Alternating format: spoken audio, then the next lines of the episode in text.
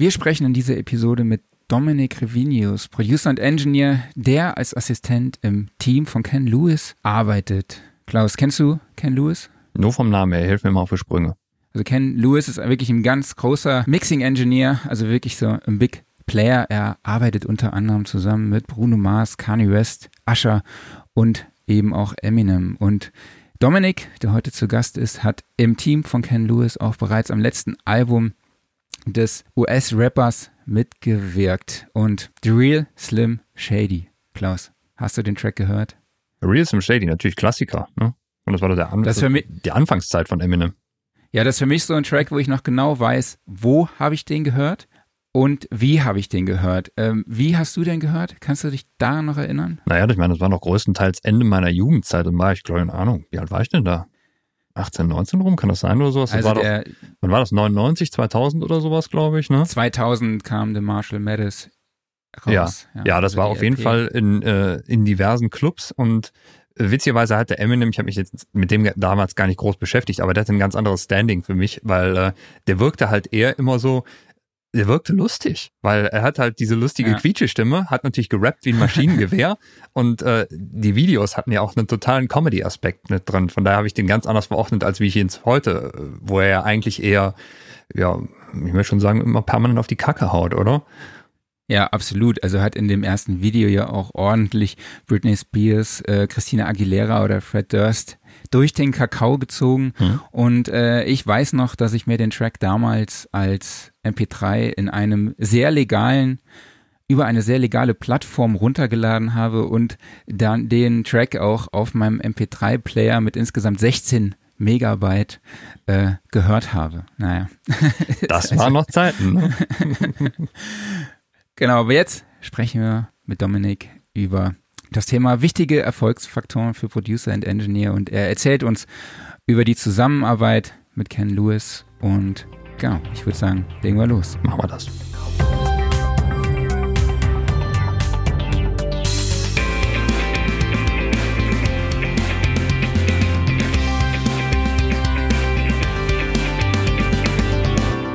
Sound and Recording Wochenrückblick Ausgabe 43, 53. Oh Gott. 50. Wir sind ja schon über die 50 hinaus und hallo an alle Hörer und Hörerinnen da draußen. Äh, mein Name ist Marc Bohn und ich spreche wie immer mit meinem netten Kollegen Klaus Beetz. Schönen guten Morgen auch an dich. Guten Morgen. Und er wartet natürlich hier schon in der Pipeline. Dominik, vielen, was wollte ich sagen? Schönen guten Morgen. Schön, dass du dabei bist. Hi, hi, hi. Vielen Dank für die Einladung. Cool, dass ich hier sein kann. Dominik, wie viele Zufälle gab es äh, vom, also äh, da zwischen zwischen dem ersten Kontakt und jetzt, dass wir hier sitzen? Also es war wirklich äh, unheimlich schon, ne? Völlig verrückt. Also gerade wir beide jetzt hier, das, wir hatten es ja, ähm, wir haben vor ein paar Tagen telefoniert und dann äh, hier das Treffen für heute ausgemacht. Und was dann alles ans Tageslicht kam, das, das, das war halt ein, eine Traumgeschichte, ja. Und dann noch so eine Saarland-Lokalpatrioten-Geschichte, wie es halt niemand geglaubt hätte. Ich finde es richtig, richtig witzig. Ja, ich als Lokalpatriot folge natürlich äh, auf allen sozialen Kanälen dem Saarländischen Rundfunk und der Saarländische Rundfunk äh, hat so einen kleinen Videoclip ausgespielt. Saarländer wirkt am neuen Eminem-Album mit. Und dann dachte ich so, okay, alles klar, habe ich mir den Namen, äh, deinen Namen rausgezogen und habe gegoogelt und habe dich dann bei LinkedIn, glaube ich, gefunden und auch angeschrieben. Und dann hattest du mir erzählt, dass ähm, du bereits äh, eine Stunde vorher oder so eine E-Mail an unsere Redaktion geschickt hattest und gefragt hast, ob wir nicht mal eine Story machen sollen. Und dann haben wir im Gespräch auch noch rausgefunden, dass wir vor 14 Jahren mal zusammen einen Gig gespielt haben. Also das war, Ja. Der absolute war- Hammer. Wir haben, wir haben zusammen auf der Bühne gestanden als, als Anfänger oder Musikweltanfänger beide. So für mich war es super früh. Also ich habe, wir haben den Gig gespielt, da war ich 16. Das war 2006 in irgendeinem Genau. Jutz im Saarland. Also äh, richtig lustig. Und jetzt sitzen wir hier und machen äh, Podcast für Sound and Recording. Genau, und ich Hammer. kann mich noch so gut an einen Gig erinnern. Also du warst da mit der Band Casino Zero und du hattest, glaube ich, auch Fieber. Und du warst doch damals mal aufgefallen für dein Alter ein sehr, sehr guter Drummer, aber was wirklich das Witzigste von einem, eurem Auftritt war, war Mr. Blackjack. Also ihr hattet so einen Typen mit einer schwarzen Kutte auf der Bühne, der getanzt hat. Ja, und das war, ich habe tatsächlich da noch neulich ein 3GP-Video von meinem Samsung SD GDH 500 oder so gefunden. Das schicke ich dir mal bei Gelegenheit. Super, auf jeden Fall. Ja, wir haben halt schon direkt überlegt, auch damals, äh, die Band hieß Casino Zero. Was macht man da? Ja, man nimmt natürlich einen Typ in die Band, der Mr. Blackjack heißt. Also ja. das und verkleidet ihn dann mit einem schwarzen Anzug mit LEDs ausstaffiert. Das war richtig krass. Wir haben den wir haben eigentlich so ein schwarzes ich weiß gar nicht, was das war, so ein Überwurf-Stoffteil genommen und haben da LEDs reingenäht, sodass der wie ein Weihnachtsbaum aussah. Wenn, der konnte das dann mit, mit, mit einer Hand konnte die an- und ausschalten. Also er konnte dann auch so Blink- und Flash-Effekte ja. machen. Das ist richtig krasse Technologie für damals und Haus gebaut. Hattet ihr den eigentlich auch beim Bundesvision Song Contest dabei? Ja. der hat auf Pro 7 hat er seine Dance Moves äh, mit Weihnachtsbaumbeleuchtung losgelassen. Also das Hammer. war das absolute Highlight. Also wenn ihr nach Casino Zero Bundesvision Song Contest googelt, vielleicht gibt's das Video noch irgendwo, ja, oder bei YouTube oder so. Ja. Aber äh, erzähl doch mal, wie äh, ist es dir danach ergangen? Wie kamst du dann zum Thema Musikproduktion? Ähm, damals stand für mich so ungefähr zu der Zeit, wo wir uns getroffen haben, stand für mich halt fest, okay, wenn ich jetzt da Arbeit reinhänge und mal richtig Gas gebe, dann äh, am Schlagzeug, also übe und alles und die Arbeit reinstecke, dann kann das was werden beruflich. Ja? Also mhm. zu der Zeit hat sich ungefähr so der Gedanke geformt, ich will was in der Musikwelt machen. Ja, Musik hat mich begleitet, seit ich äh, ein Kind war. Mit zehn hatte ich angefangen, Schlagzeug zu lernen, aber auch vorher schon musikalischer Haushalt, äh, Eltern im Chor und so weiter. Also ich bin immer irgendwie in der Musikwelt gewesen. Und zu der Zeit wurde dann klar, okay, geh das mal an und da könnte beruflich was laufen. Damals hatte ich halt keine genaue Vorstellung, was das heißt. Da wollte ich einfach irgendwann als Schlagzeuger auf der Bühne leben, ja, mhm. großen, große Touren spielen, mit, mit coolen Acts unterwegs sein und das alles. Ähm, und dann habe ich das auch gemacht, also dazu kam es, äh, so mit 22 etwa, seitdem bin ich selbstständig und jahrelang auch als äh, Drummer deutschlandweit, auch drüber hinaus, ähm, viel getourt, auch viele Covergeschichten gemacht, also ähm, auf irgendwelchen Firmen-Events oder was dann halt der Beruf so mit sich bringt, äh, was man alles macht. Und irgendwann habe ich dann aber gemerkt, okay, ähm, ich habe jetzt einfach schon so viele Gigs gespielt irgendwie. Wenn du, wenn du 500 Gigs gespielt hast, irgendwann, dann, dann kennst du das, ja. Und alle Größenordnungen von der kleinen Kneipe bis zum Millionen-TV-Event, was dann da äh, bei Stefan Raab abging. Ähm, ich will nicht sagen, es hat die Magie so verloren für mich, aber ich, ich finde es immer cool, Sachen kennenzulernen, die ich halt noch nicht kenne. Äh, und in der Musikwelt gibt's da eben auch super, super viel. Und da wusste ich, ich will nicht nur das auf der Bühne machen, sondern ich will jetzt auch mal mehr so in diese Kreationsschiene rein. Also, dass ich mhm. wirklich halt an Songs arbeite, Kompositionen mache und solche Sachen. Und dann hat sich das Stück für Stück in Richtung Produktion entwickelt. Über 100 Umwege, wohlgemerkt. Okay, hast du das, hast du zu dem Thema auch was studiert oder dich weitergebildet in irgendeiner, an irgendeiner, in irgendeinem Institut? Ja, äh, ich war mal drei Semester an der äh, Musikhochschule in Saarbrücken, mhm. habe das dann aber wieder abgebrochen, weil ich gemerkt habe, dass ähm, das ist halt eine Ausbildung mit einem ganz speziellen Ziel so und das war nicht genau das, wo ich hin wollte. Ich habe für mich selber hat mich das nicht 100% weitergebracht äh, und dorthin gebracht, wo ich wo ich eben landen wollte, sprich auf Bühnen mit coolen Künstlern. Ja. Hast du trotzdem was aus dieser Zeit für dich mitgenommen? Ja, also definitiv natürlich. Solche Ausbildungen sind ja nie komplett äh, umsonst. Im Gegenteil, mhm. du wirst ja trotzdem besser. Du lernst ja wieder neue Aspekte kennen. Ähm, in meinem Fall war es nochmal ganz vertieftes ähm, Wissen in, im, im Jazzbereich und so. Da hatte ich zwar schon viel gemacht, aber da wurde es natürlich noch viel mehr vertieft. Dann lernst du auch so ein bisschen ähm, erstmal Leute von überall kennen. Äh, das führt schon alles dazu, dass du, du machst halt Erfahrungen und die nimmst du mit und setzt sie dann ein bei allem, was du in Zukunft dann machst. Äh, du hast im Vorgespräch gesagt, dass du mehr in die Musikschöpfung eintauchen wolltest. Und dann hast du auch angefangen, Soundtracks oder auch Werbe Werbemusik zu machen. Ähm, wie kam es dazu? Ähm, das stimmt, genau. Und das war, wie es dazu kam, es war einfach so ein Entdeckerdrang. Also ich, wie gesagt, ich war an dem Punkt, wo ich gemerkt habe, okay, das äh, Drama-Ding, das läuft jetzt. Jetzt will ich mal ausprobieren, was gibt's denn da noch so? Und dann kam, dann kam ich mit jemandem in Kontakt ähm, auf, auf einer, ich glaube, das war sogar irgendeine Firmenfeier. Ähm, und ein Typ von der Firma, der hat mir dann, äh, hat, ist mit mir ins Gespräch gekommen, hat mir erzählt, sie hatten gerade kürzlich ein, eine Soundkampagne gemacht für, also eine Marketingkampagne für die Firma. Mhm. Ähm, und dann habe ich mich mit ihm ein bisschen unterhalten, was, was da so dahinter steckt, hatte ich keine Ahnung damals, ja, Soundbranding und Audiologos und irgendwelche Werbejingles und so. Und dann fand ich das spannend aus dem Gespräch raus und dann war es halt mal ausprobieren und mit, mit Filmen, Filmkomposition ähm, dann genau das Gleiche. Da habe ich irgendwann gedacht, mh, hm, okay, da ist ein Feld, das heißt Soundtracks äh, komponieren. ähm, mal gucken. Und dann habe ich mir zwei Bücher drüber gekauft, habe mal ein paar Videos drüber angeguckt, habe mich da einfach mal gedanklich reingearbeitet und dann wie immer halt äh, im Web gesucht. Und dann bin ich auf Leute gestoßen, die einen Komponist gesucht haben für ihre Abschlussfilme auf der mhm. äh, Filmakademie. Und dann habe ich da mal zwei Filme gemacht. Ja. Also Networking spielte damals auf jeden Fall schon eine sehr große Rolle. Aber dazu wollen wir ja auch später noch mal tiefer äh, einsteigen.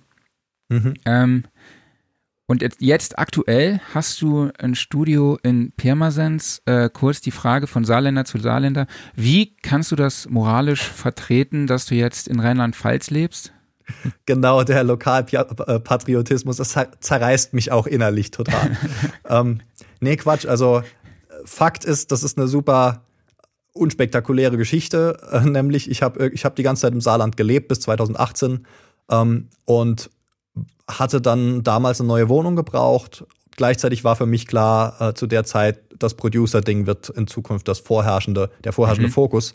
Ja. Und als ich dann die Wohnung gesucht habe, äh, war das allererst das oberste Ziel daran, ich brauche auf jeden Fall einen Raum irgendwo im nahen Umfeld, wo mhm. ich ähm, ein Studio aufbauen kann. Das ist auch der Raum, wo ich jetzt sitze. Und da habe ich lange gesucht in einem relativ großen äh, Radius mhm. und schließlich halt in Pirmasens was gefunden. Dann hatte ich hier das Studio äh, eingerichtet und bin dann dem Studio nachgezogen. Das ist die Geschichte. Das heißt, dein Studio ist jetzt nicht bei dir zu Hause, sondern irgendwo bei dir um die Ecke, wo du lebst. Genau, es sind sechs, sieben Minuten äh, Autoweg. Okay, und was gehört denn zu deinen Tätigkeiten? Du hast ja schon gesagt, dass dieses Producer-Ding jetzt im Vordergrund steht, aber machst du auch äh, Mixing-Aufträge oder Mastering zum Beispiel? Genau, also das Studio hier habe ich äh, dafür speziell eingerichtet. Das ist ein Mixing-Studio und Produktionsstudio. Es ist kein Recording-Studio. Also ich mhm. habe hier weder die Technik noch die, die Skills persönlich, ähm, Bandaufnahmen zu machen oder Live-Aufnahmen zu machen oder sowas. Das sind ja völlig äh, unterschiedliche Wege auch. Ähm, ich bin hier spezialisiert auf Mixing, das mache ich auch und äh, da habe ich auch, kommen wir wahrscheinlich gleich drauf zu sprechen, natürlich mit äh, Ken Lewis äh, einen unfassbaren Mentor, der mich über die Jahre begleitet hat und der mich halt international auch echt äh, geholfen hat, auf ein Level zu bringen, ähm, dass ich das halt auch mittlerweile liefern kann. Ähm, da bin ich ihm unglaublich dankbar natürlich. Das war auch eine harte Schule teilweise. Ja. Ähm, genau, das tue ich hier und ansonsten, wie gesagt, Produktion, Songwriting, ja, Kollaborationen mit ähm, Künstlern und Künstleraufbau, ja, und mit denen eben an Songs arbeiten, irgendwelche Beats und Instrumentals produzieren. Wenn ich die Kamera ein bisschen drehen würde, würdet ihr auch hier direkt sehen, da stehen ein paar Synthes und MIDI-Controller und hinter mir ist das Drumset. Ähm, genau, das sind alles Komposition- und Produktionstools, keine Band-Recording-Tools. Cool. Ja, lass uns doch mal so zum Thema kommen, also wichtigste, wichtige Erfolgsfaktoren bei uns, also in der Musikproduktion. Ähm, du hast, jetzt haben wir ja schon viel über Ken Lewis gesprochen. Ich denke mhm. mal, Networking und Kontakte knüpfen ist äh, mit am wichtigsten. Das wird Klaus wahrscheinlich auch bestätigen. Oh ja. Ähm, aber jetzt erstmal, wie kam es überhaupt zum Kontakt zu Ken Lewis? Also ich meine, das ist ja jetzt auch nicht irgendwer und den schreibt man wahrscheinlich auch nicht irgendwie mal an per E-Mail und sagt, ey, ich hätte gern mal ein Gespräch mit dir oder ich würde gern was für dich machen. Erzähl doch mal, wie es dazu kam. Hm. Du wirst allerdings nicht glauben, wie viele Leute genau das tun, was du jetzt beschrieben hast. Irgendeine Mail schreiben oder eine Facebook-Nachricht schreiben, die dann heißt so, Yo, dude, check out my music. Oder also täglich ja, das, landen das solche Messages bei ihm. Das bekomme ich das, auch oft, aber er wird wahrscheinlich nicht auf alle reagieren, denke ich mal. Also es gibt halt Nachrichten, die sich von, von im Vorhinein schon direkt disqualifizieren. Das, ja. äh, da kommen wir bestimmt auch gleich drauf zu sprechen, aber es ist unglaublich, äh, wie viel sowas echt abgeht, ja. Und ja, egal. In ja, meinem vielleicht Fall, können wir da später wirklich nochmal drauf eingehen und vielleicht äh, mal sagen, wie kann man sowas wirklich machen? Ne? Wie formuliert man das? Was sind wichtige Informationen? Vielleicht können wir das mal im Hinterkopf behalten.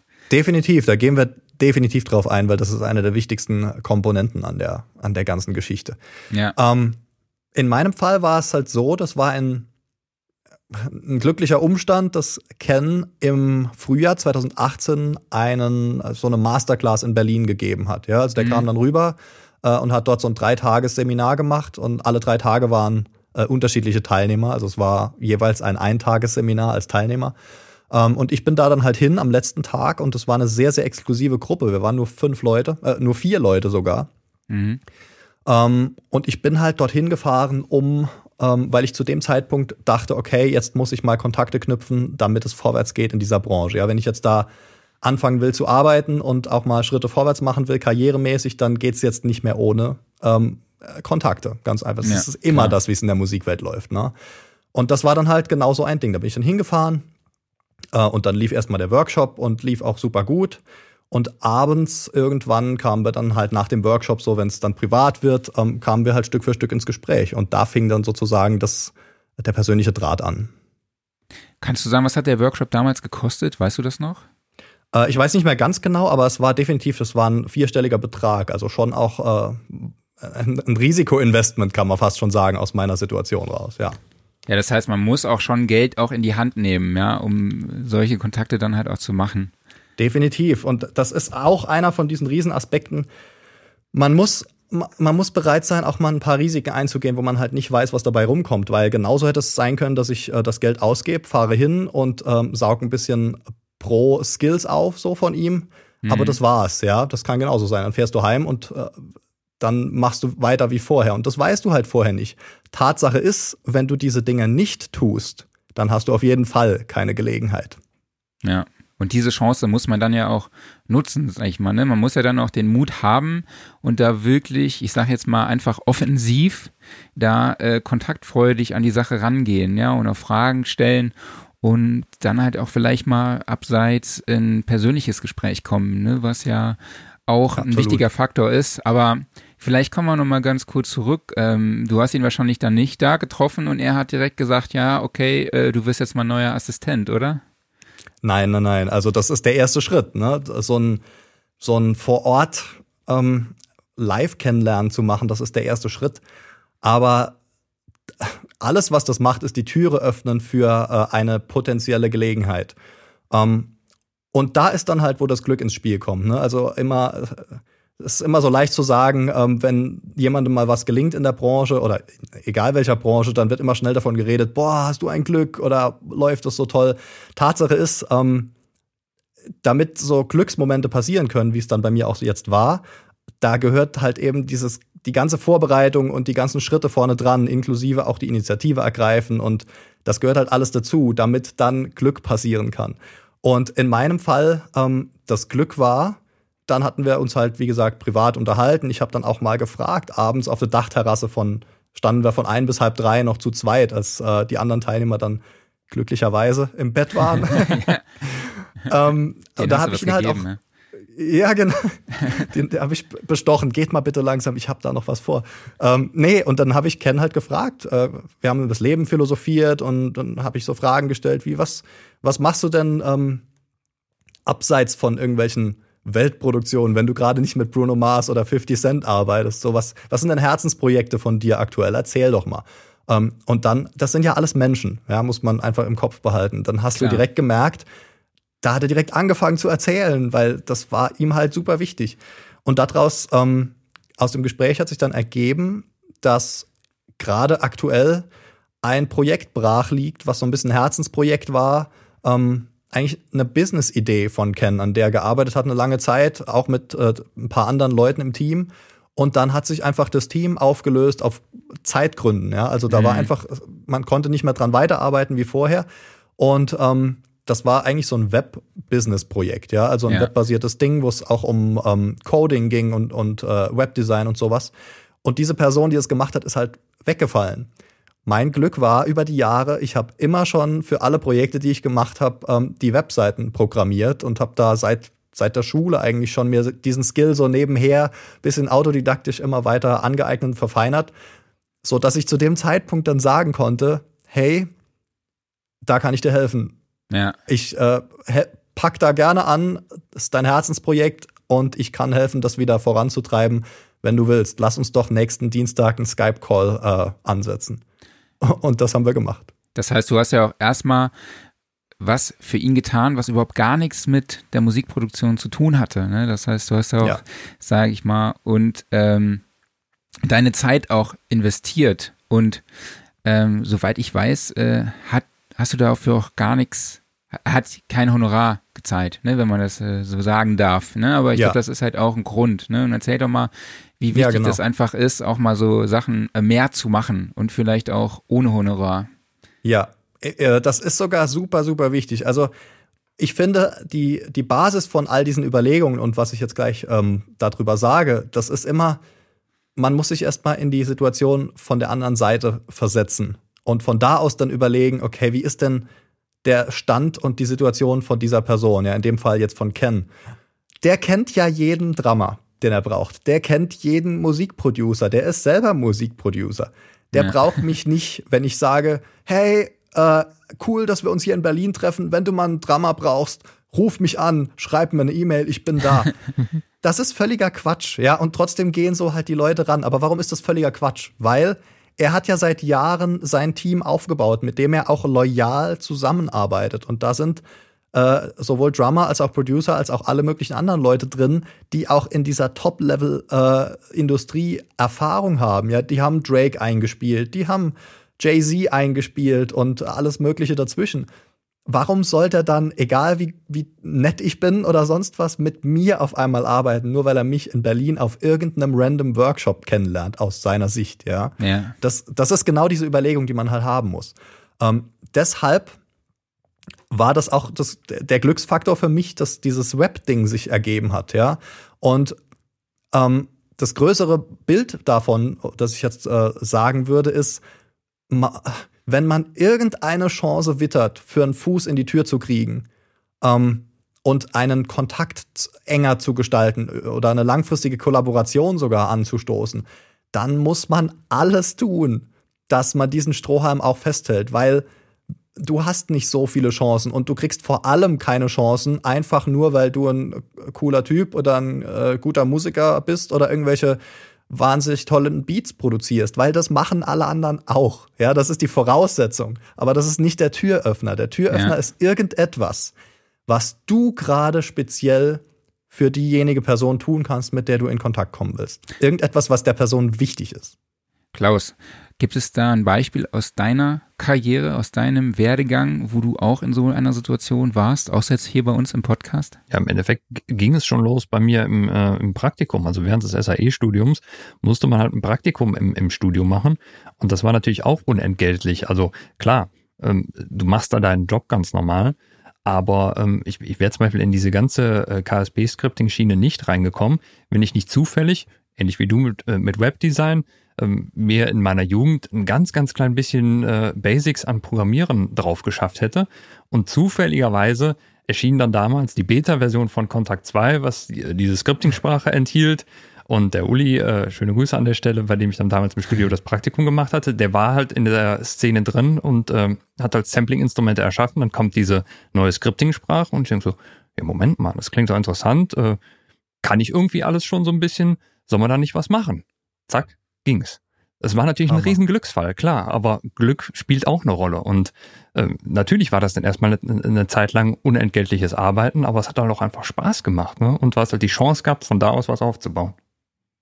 Absolut. Ja, ich denke mal, ähm, Glück gehört auch dazu, aber ich glaube, dass man natürlich auch das Glück herausfordern muss. Und ich glaube, das war bei uns dreien jetzt allen so. Ich meine, Dominik, du hast erzählt, dass viele sagen, ähm, dass du Glück hattest. Natürlich, ne? Es ist jetzt Ken Lewis ist natürlich schon ein Big Player, ne? ist einer der Mixing-Legenden, arbeitet mit den größten Stars der Welt zusammen. Äh, dann direkt an so jemanden zu kommen, ist natürlich auch irgendwo Glück. Aber wie gesagt, ich finde, es war ja auch mutig von dir und es war auch, äh, du hast ja auch sehr viel Zeit investiert und wie ich eben schon gesagt habe, du hast ja auch dein Glück dabei ähm, herausgefordert, ja? ja. Und das finde ich ist jetzt ähm, ist ja auch eine, eine Einstellungssache. Ne?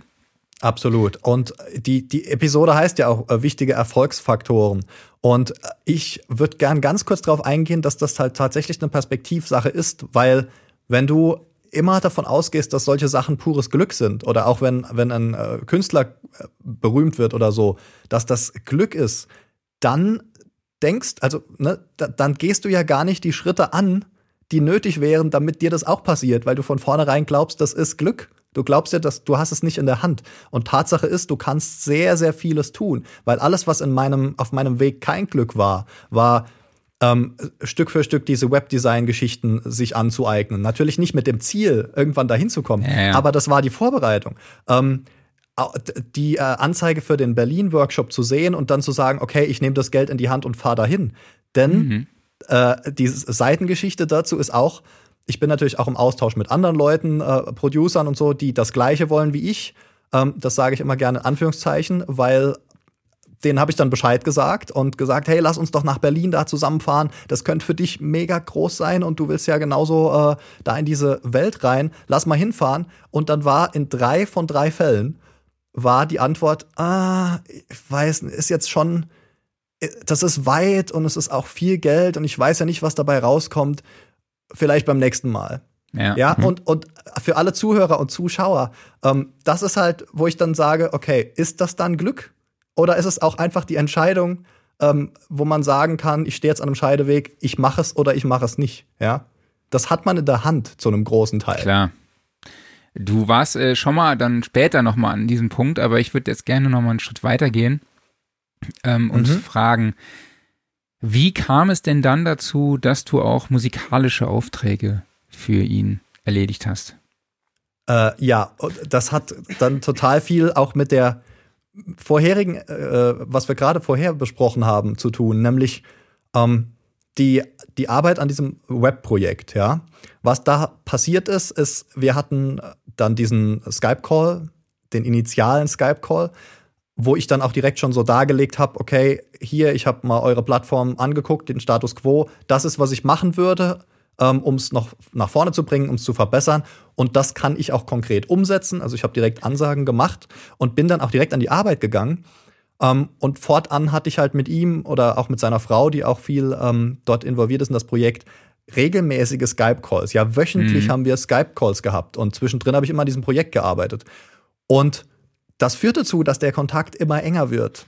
Und natürlich hat der Ken ähm, mich auch in der Zwischenzeit gefragt, wo ich eigentlich hin will, was meine Ziele sind und so. Das ist einfach, wie sich ähm, solche Relationships äh, natürlich entwickeln. Ja, das ist mhm. einfach menschliche Interaktion so. Natürlich Klar. mit jedem, den du kennenlernst. Und deshalb ist es so wichtig, eben diese diese Projekte auch anzunehmen. Und vor allem ist es auch wichtig gewesen, das unentgeltlich zu machen. Warum ist das wichtig gewesen? Weil hätte ich dafür Geld verlangt, wäre es vielleicht auch gar nicht dazu gekommen, weil dann das Projekt vielleicht doch nicht so wichtig gewesen wäre. Und vor allem hätte sich auch gar nicht so dieses ähm, das Gefühl auf der anderen Seite entwickelt, dass ich halt wirklich Initiative für das Projekt zeige und dass mir um das mhm. Projekt geht und nicht um irgendeinen Stundenlohn oder sowas. Wäre ich bezahlt worden, hätte der Ken gar keinen Grund gehabt, irgendwas zurückzugeben, weil er hat mich ja bezahlt. Ja, Aber, und das ist jetzt die Antwort auf deine Frage, ähm, er wusste, wo ich hin will und er wusste, was ich alles für Arbeit reinstecke, um seine Projekte voranzubringen, was ich für ihn tue. Das hat sich immer noch äh, weiter verstärkt über die Zeit. Ähm, und dann hat er natürlich auch gesagt, okay, der macht alles das für mich. Für mich ist es total easy, ihn in das ein oder andere Projekt reinzubringen. Ähm, und das hilft ihm in seiner Karriere extrem. Also tue ich das. Klar, du hast Geben ja dann. Genau, jede Menge Engagement gezeigt, hast dich da in das Projekt reingehangen und hast damit wahrscheinlich auch mit guter Arbeit ein, eine gewisse Vertrauensbasis aufgebaut, ne, die auch total wichtig ist für äh, die weitere Zusammenarbeit, ja.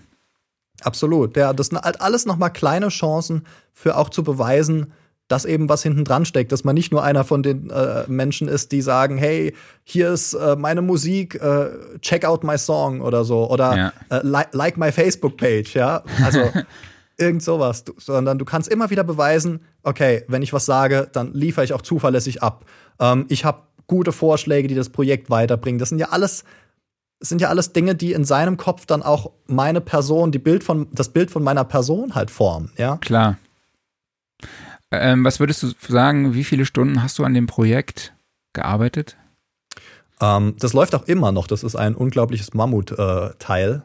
Äh, ähm, ich würde sagen, mittlerweile locker 1000, 1500 Stunden irgendwas dazwischen, ja, an immer wieder arbeiten. Da sind dann auch mal ein paar Wochen dazwischen, wo das brach liegt, wo wir mittlerweile an anderen Dingen arbeiten. Aber äh, und ich habe auch mittlerweile an anderen Projekten von ihm ebenfalls äh, ohne jetzt Bezahlung einfach weitergearbeitet, weil ich mich als als Assistent für ihn sehe und er, er hat mich auch mittlerweile als Assistent äh, in seinem Boot. Also das ist mhm offiziell von ihm jetzt auch so. Aber mir geht es darum, einfach die Dinge, die er tut, voranzubringen, weil das sind auch super Projekte und das ist einfach die Initiative, die ich zeigen will. Und ja, vielleicht sogar, äh, es hätte am Anfang sein können, dass da gar nichts bei rumkommt. Das ist ja, wieder klar. so ein Risikoding, was man einfach eingehen muss, ja. Aber es war trotzdem mein einziger Strohhalm, den ich gesehen habe zu der Zeit, für den Fuß in die Tür zu kriegen. Und dann muss man es eben machen. Wenn ich nachher 800 Stunden gearbeitet habe und es kommt kein Eminem oder BTS oder Mark Ronson Credit dabei raus, kann genauso gut sein. Ähm, dann ist es halt so, ja.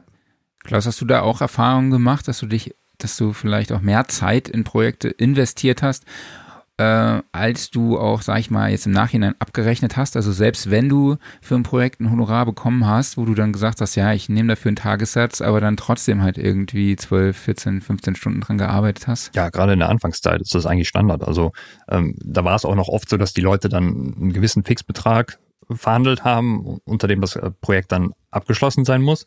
Und gerade im, im, Bereich äh, Instrumentenentwicklung, das Ding wird immer viel, viel größer. Und dann kann man natürlich, wenn man möchte, nochmal nachverhandeln. Aber äh, gerade am Anfang äh, muss man natürlich gucken, dass man einfach äh, dem Kunden auch einen Mehrwert bietet und einfach sagt, so hör mal, wir haben den und den Deal abgeschlossen. Ähm, da bleiben wir jetzt auch bei. Und äh, ich sag mal mal so, alles gleicht sich irgendwann wieder aus. Sprich, du tust dem Kunden an der Stelle einen Gefallen, dann tut er dir später auch einen Gefallen. So ist das. Und äh, ja. später, klar, dann kann man natürlich sagen, ähm, jetzt wird ganz normal auf Stundenbasis abgerechnet, aber das ist auch, wenn man ein gewisses Level erst erreicht hat. Gerade am Anfang muss man da halt, äh, wie du gesagt hast, Dominik, also sehr, sehr zurückhaltend und demütig sein und einfach gucken, dass man den Leuten halt was bieten kann. Ja, das, das ist auch immer noch meine Philosophie nach wie vor ähm, wenn ich an Projekten arbeite, jetzt auch mit irgendwelchen Independent Artists oder so, das Ziel ist ja nie, ein, einen Song zu machen, sondern das Ziel ist, die Karriere von dem Künstler aufzubauen. Das ist das, was der Künstler will, ja. Äh, und der Song ist ein Mittel zum Zweck dabei. Aber wenn ich irgendwie ähm, dazu beitragen kann, auch außenrum, dass das erfolgreich wird, warum dann nicht machen? Weil das ist eine Frage von Arbeitsethik einfach. Und mhm. für mich ist die Frage, willst du der Typ sein, der dafür bekannt ist, immer äh, mehr zu geben? Ähm, auch bei, egal wie groß die Projekte sind, ja? Oder willst du der sein, der irgendwie in der Mitte vom Projekt sagt, okay, mein Teil ist jetzt getan, ähm, schaut, wie er klarkommt. Ich will der Typ sein, der initiativ ist und Projekte nach vorne bringt, weil wenn dann mal die großen Projekte passieren, du bist dann im Raum mit äh, einer Camila Cabello oder so, hoffentlich irgendwann, ähm, dann will ich nicht der Typ sein, der sagt, äh, Camila, sorry, ähm, jetzt sind die acht Stunden vorbei äh, und ich habe noch keine Mittagspause gehabt. Äh, ich rufe gleich die Gewerkschaft an oder leg mal noch Geld drauf. Der Typ will ich nicht sein, ja. Ich will ja. der sein, der alles tut, damit das nächste Camila-Projekt groß wird. Ja. Ich blende an der Stelle mal ganz kurz einen Kommentar von Valomat ein. Der sagt nämlich auch, ich habe zwei Monate lang eine Sprecherkartei sortiert, bevor ich im Studio mal an einen Fader ran durfte. Danach neun Monate ohne Bezahlung jeden Tag im Studio geholfen. Äh, Ergebnis war allerdings nicht Ken Lewis, eher RTL. Ja, ist doch keine Schande. RTL ist doch super. Ne? Klar. Also, ja, wie viele Leute arbeiten halt nicht bei RTL und würden sich ein Bein ausreißen für genau so eine Gelegenheit? Das ja, ist genau wieder dieses Perspektivding. Ja. Du hast es zu RTL dann geschafft und du kannst nicht da einfach äh, eine Mail ins Studio schreiben und sagen, hey, ich bin voll ambitioniert, äh, kann ich mal für euch arbeiten? Du hast dafür was gemacht nachher, ja, genau. und gezeigt und eine Initiative gezeigt. Das ist genau das Ding. Gleiches Prinzip. Absolut. Ähm, aber erzähl doch mal, wie sahen denn die ersten musikalischen Projekte dann aus, an denen du im Team von Ken Lewis äh, mitgewirkt hast? Mhm. Ähm, zuerst mal waren da so ein, ich glaube, er hat auch auf seiner Seite halt Stück für Stück mal ein bisschen geguckt äh, und getestet, wofür er mich halt da einsetzen kann, weil ähm, klar, er hat, wir haben uns dann eigentlich über das Webding kennengelernt und äh, da, da, musikalisch habe ich ihm dann noch gar nicht beweisen können, ähm, dass er sich sicher war, den kann ich auch da reinbringen, ja, dass das halt nicht schlecht auf seinen Namen abfärbt oder so, das wusste er nicht. Ähm, deshalb am Anfang ging es darum, da waren erstmal so ein paar kleinere Projekte, wo irgendwelche einzelnen Drumparts gebraucht wurden. Und ich war, ich bin Schlagzeuger, das wusste Ja. er natürlich auch. Da hat er gesagt, ähm, hier brauche ich das und das, schick mir doch mal was zu. Und wenn das passt, wenn das cool ist, dann äh, kommt das vielleicht auch auf den Song. Wiederum äh, eine Gelegenheit, die man greifen kann oder nicht, weil auch da ging es drum, mach mal Arbeit. Es steht aber nicht fest, was daraus wird. Überhaupt nicht, ja. Alles, was ich daraus ziehen konnte, war die Erfahrung und nachher vielleicht das Feedback, warum etwas nicht genommen wurde. Das ist ja auch was wert, ja. Ähm, und so hat sich das dann Stück für Stück entwickelt. 2019 im Dezember war dann das erste große Ding, würde ich mal sagen.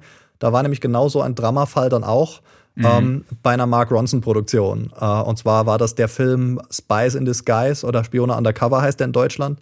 Da hat Mark Ronson den ähm, kompletten Soundtrack produziert, äh, als Produzent also. Und ähm, bei dem Abspannsong, da, den er eben auch produziert hat, sind die Drums von mir. Also wenn du den Film schaust und äh, lässt den Abspann von Spiona Undercover laufen, dann hörst du meine, äh, meine Drums, die hier übrigens in diesem Studio entstanden sind. Sehr cool. Erzähl doch mal, wie du die aufgenommen hast. Ich glaube, das ist, äh, war das die Nummer oder war das was anderes? War, war eine, also, ja, das ist eine coole Story. Das äh, war in dem Fall eine. Nee. Ähm, ich glaube, das war genau das gleiche, ja. Und zwar. äh, Bei dem Song sind die Drums halt auch ein Hybrid, ja. Da ist ein Mhm. akustisches, äh, ein akustischer Drumpart über eine programmierte Drumspur drüber. Also das, das ist halt heute in der modernen Produktion ist das meistens so, ja. Du machst äh, akustische Drums, damit du ein bisschen Leben in die elektronische Produktion reinbringen kannst. Und das war in dem Fall auch so. Also es war ein Hybrid. Und ähm, das musste halt schnell gehen, ja. Und ich hatte zu dem Zeitpunkt kein, keine komplette Drum-Mikrofonierung, weil ich ja, wie gesagt, kein Band-Recording-Studio bin. Ähm, auch nach wie vor nicht. Und dann musste aber das Ergebnis schnell her. Und ich habe, Ken hat mir dann gesagt, hey, ich brauche das Ergebnis, egal wie du das machst, stell f- ein paar, ein Stereo-Paar äh, Schuhe SM57 vor dein Drumset, eins rechts, eins links. Stell sie ungefähr so, dass du relativ gut das komplette Klangbild äh, einfängst, ja, also nicht zu nah oben an die Becken, nicht zu tief unten, dass du nur die, äh, die Rumpelfrequenzen hörst. Ähm, und schick mir nachher den Stereo-File zu. Hauptsache, ich hab's in sechs Stunden. Das war das Ding und so lief das. So habe ich das aufgenommen. Da war kein, kein fancy Equipment, einfach Stereo äh, SM57 ins Interface aufgenommen, rausgeschickt. Das, Klaus, das ist schon krass zu hören, ne? dass bei so einer Major-Produktion das so Das ist der gehandhabt Wahnsinn. wird. Du denkst eigentlich gar nicht, dass sowas überhaupt dann genommen wird, weil äh, mit was für Top-Equipment die Leute dann arbeiten. Ne? Aber äh, es kommt wahrscheinlich auch immer ganz darauf an, erstens, äh, es wird gerade dringend benötigt, zweitens, es hat den Vibe trotzdem, ne? Und äh, wenn alles stimmt, dann stimmt's halt einfach. Dann ist völlig egal, mit welchem Equipment das gemacht wurde. Dann ist es einfach geil.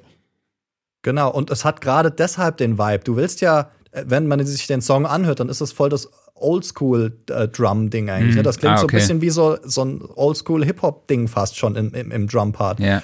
Und da, da willst du ja gar nicht jetzt die, äh, die super shiny oberen Frequenzen haben und alles mega getrennt und die, die Toms super aufgelöst. Da geht's ja gar nicht drum. Ja, Hattest du einen großen Unterschied gehört zwischen den originalen Aufnahmen und der späteren Bearbeitung? Ähm, also das wird natürlich klanglich dann so ein bisschen zusammengezurrt. Und vor allem ist das der Drumpart in diesem für diesen Song, der ist auch gar nicht ähm, in einem äh, also das, das ist nicht ein durchgespieltes Drumset, was ich da ei- aufgenommen habe, sondern in dem Fall lief es sogar so ab, da habe ich einen Take gemacht und irgendwelche Ghost Notes aufgenommen, auf das Näher und sonst gar nichts. Okay. Super Herausforderung als Drummer übrigens, wenn du nur die Ghost Notes spielst ohne irgendwas anderes. ähm, und da, bei dem Beat, äh, bei dem Drum-Part habe ich so Stück für Stück das zusammengesetzt, was nachher gebraucht wurde. Und ähm, das ist, ich hatte angefangen mit einem Drumbeat, aber der wurde nachher wieder, den habe ich rausgenommen und habe dann nur noch die Puzzleteile zusammengesetzt, Ja. die dann das akustische Drumset waren. Okay. Und ähm, du hast dich dann aber auch sogar ins Flugzeug gesetzt, bis nach LA geflogen, um persönliche Kontakte zu knüpfen. Erzähl doch mal, wie kam es zu dieser Entscheidung? Ähm, das war auch 2018 im November. Und also früher hatte ich kennen kennengelernt. Allerdings hatte ich vorher schon diesen äh, Aufenthalt in Los Angeles gebucht. Also das hat sich dann alles super überschnitten. Ähm, wobei Ken sitzt in New York, ne? also das ist Mhm. unabhängig voneinander. Ähm, Los Angeles für mich deshalb, um ein bisschen persönlich zu werden, weil es meine persönliche Ambition ist, dort zu landen. Also da soll mein Lebenssitz auch landen. Da will ich nicht nur arbeiten, da will ich eben auch vor Ort leben. Das Wetter ist traumhaft. Der Vibe von der Stadt ist der absolute Hammer. Und die Menschen ähm, gibt es natürlich alles. Ne? Also es ist eine Großstadt, aber da ist es ist einfach eine von den Entertainment-Hauptstädten der Welt. Absolut. Und da ist deshalb auch ein viel größerer, viel größeres Bewusstsein für äh, Künstlerleben, Musik, Karriere, alles das halt für Herzensprojekte und Passionen. Ja. Ähm, und der Gedanke, warum ich da dann hin bin, war einfach, okay, ich will mal einen Monat nehmen und dort Probe wohnen. Ja, so habe mhm. ich es genannt damals. Also ich, es war kein Business-Trip, sondern es war, ich nehme mir mal einen Monat Auszeit und gehe mal dorthin und gucke. Natürlich im Hinterkopf auch, äh, ich lasse da natürlich keine Gelegenheiten irgendwie aus, wenn sich etwas ergibt. Ähm, dafür bist du halt vor Ort in Los Angeles. Dann hatte ich auch in, in West Hollywood gelebt und äh, das auch wieder so ein Mega-Zufall ähm, und absolutes Glück in dem Fall. Ähm, ich hatte eigentlich nur gewusst, ich will nach West Hollywood und hatte dann Airbnb abgesucht nach Unterkünften, habe dann eigentlich die günstigste genommen, die es für den Zeitraum gab, für den Monat. Und dann bin ich dahin und dann hat sich rausgestellt, einer von den regelmäßigen Residenten dort, also der die Wohnung war teilweise äh, Airbnb und teilweise feste Mieter. Und einer von den festen Mietern war Reinhold Bogner von Bogner Ems. Mhm. Also der Reinhold Bogner. Und der wiederum äh, ist natürlich in LA wahnsinnig vernetzt und verknüpft. Irgendwann abends hat der dann gesagt, kleine Side Story, die aber super spannend ist, halt wie in der Musikbranche sich solche Dinge ergeben. Der hat irgendwann abends gesagt, hey Dominik, ähm, hast du Bock, äh, mal mit feiern zu gehen? Äh, wir gehen heute Abend, ziehen ein bisschen um die Häuser.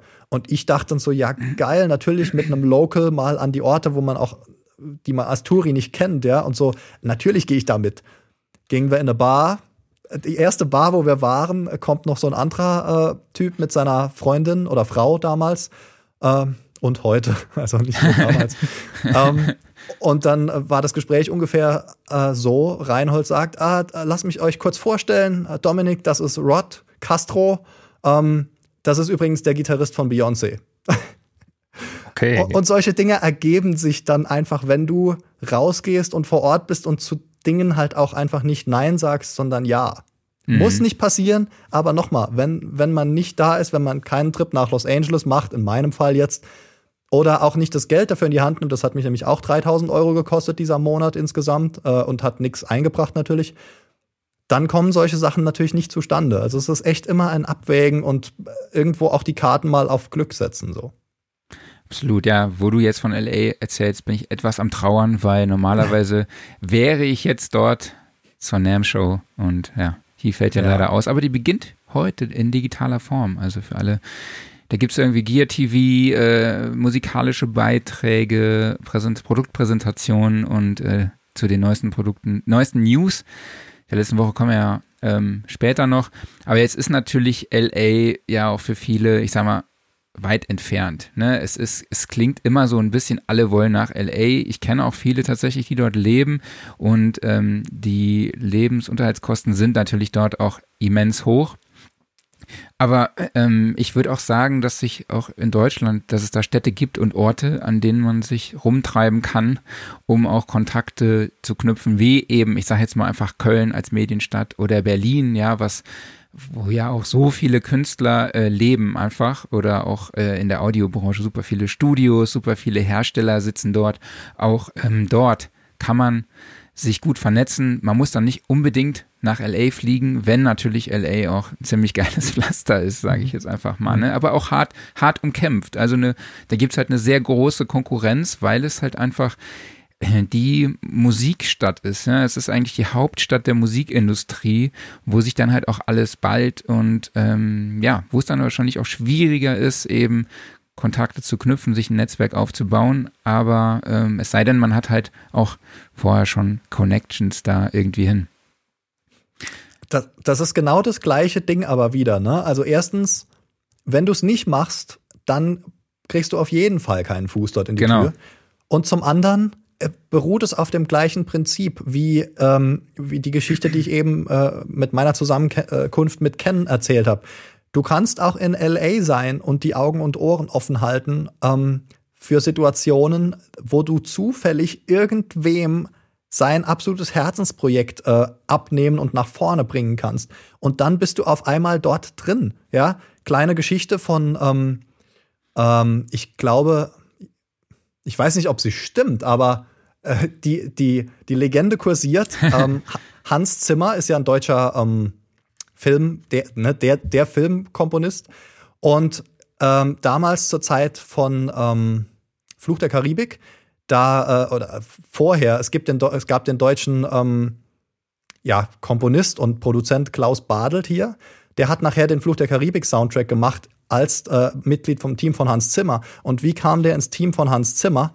Angeblich, ähm, also übernehme ich jetzt keine Gewähr von, aber der ist nach Los Angeles völlig auch ohne ähm, Absichten. Also der wollte jetzt nicht äh, bei Hans Zimmer im, äh, im Team landen, aber der war dort auf dem Trip und ist dann in der Nähe vom Studio gewesen und dachte sich so, hm, warum nicht einfach mal reingehen, ja, und mhm. dem, dem Glück irgendwie mal eine Karte zuspielen. Und dann ist er rein und äh, die Legende besagt, die, die ähm, Frontfrau, die, die Sekretärin oder wie, ähm, die hat ihn durchgelassen zu Hans, weil er hatte einen deutschen Akzent und sie dachte, er sei ein Bekannter. So. Sie hat deshalb ihn nicht so gescreent und aufgehalten wie alle anderen aus dieser Geschichte raus.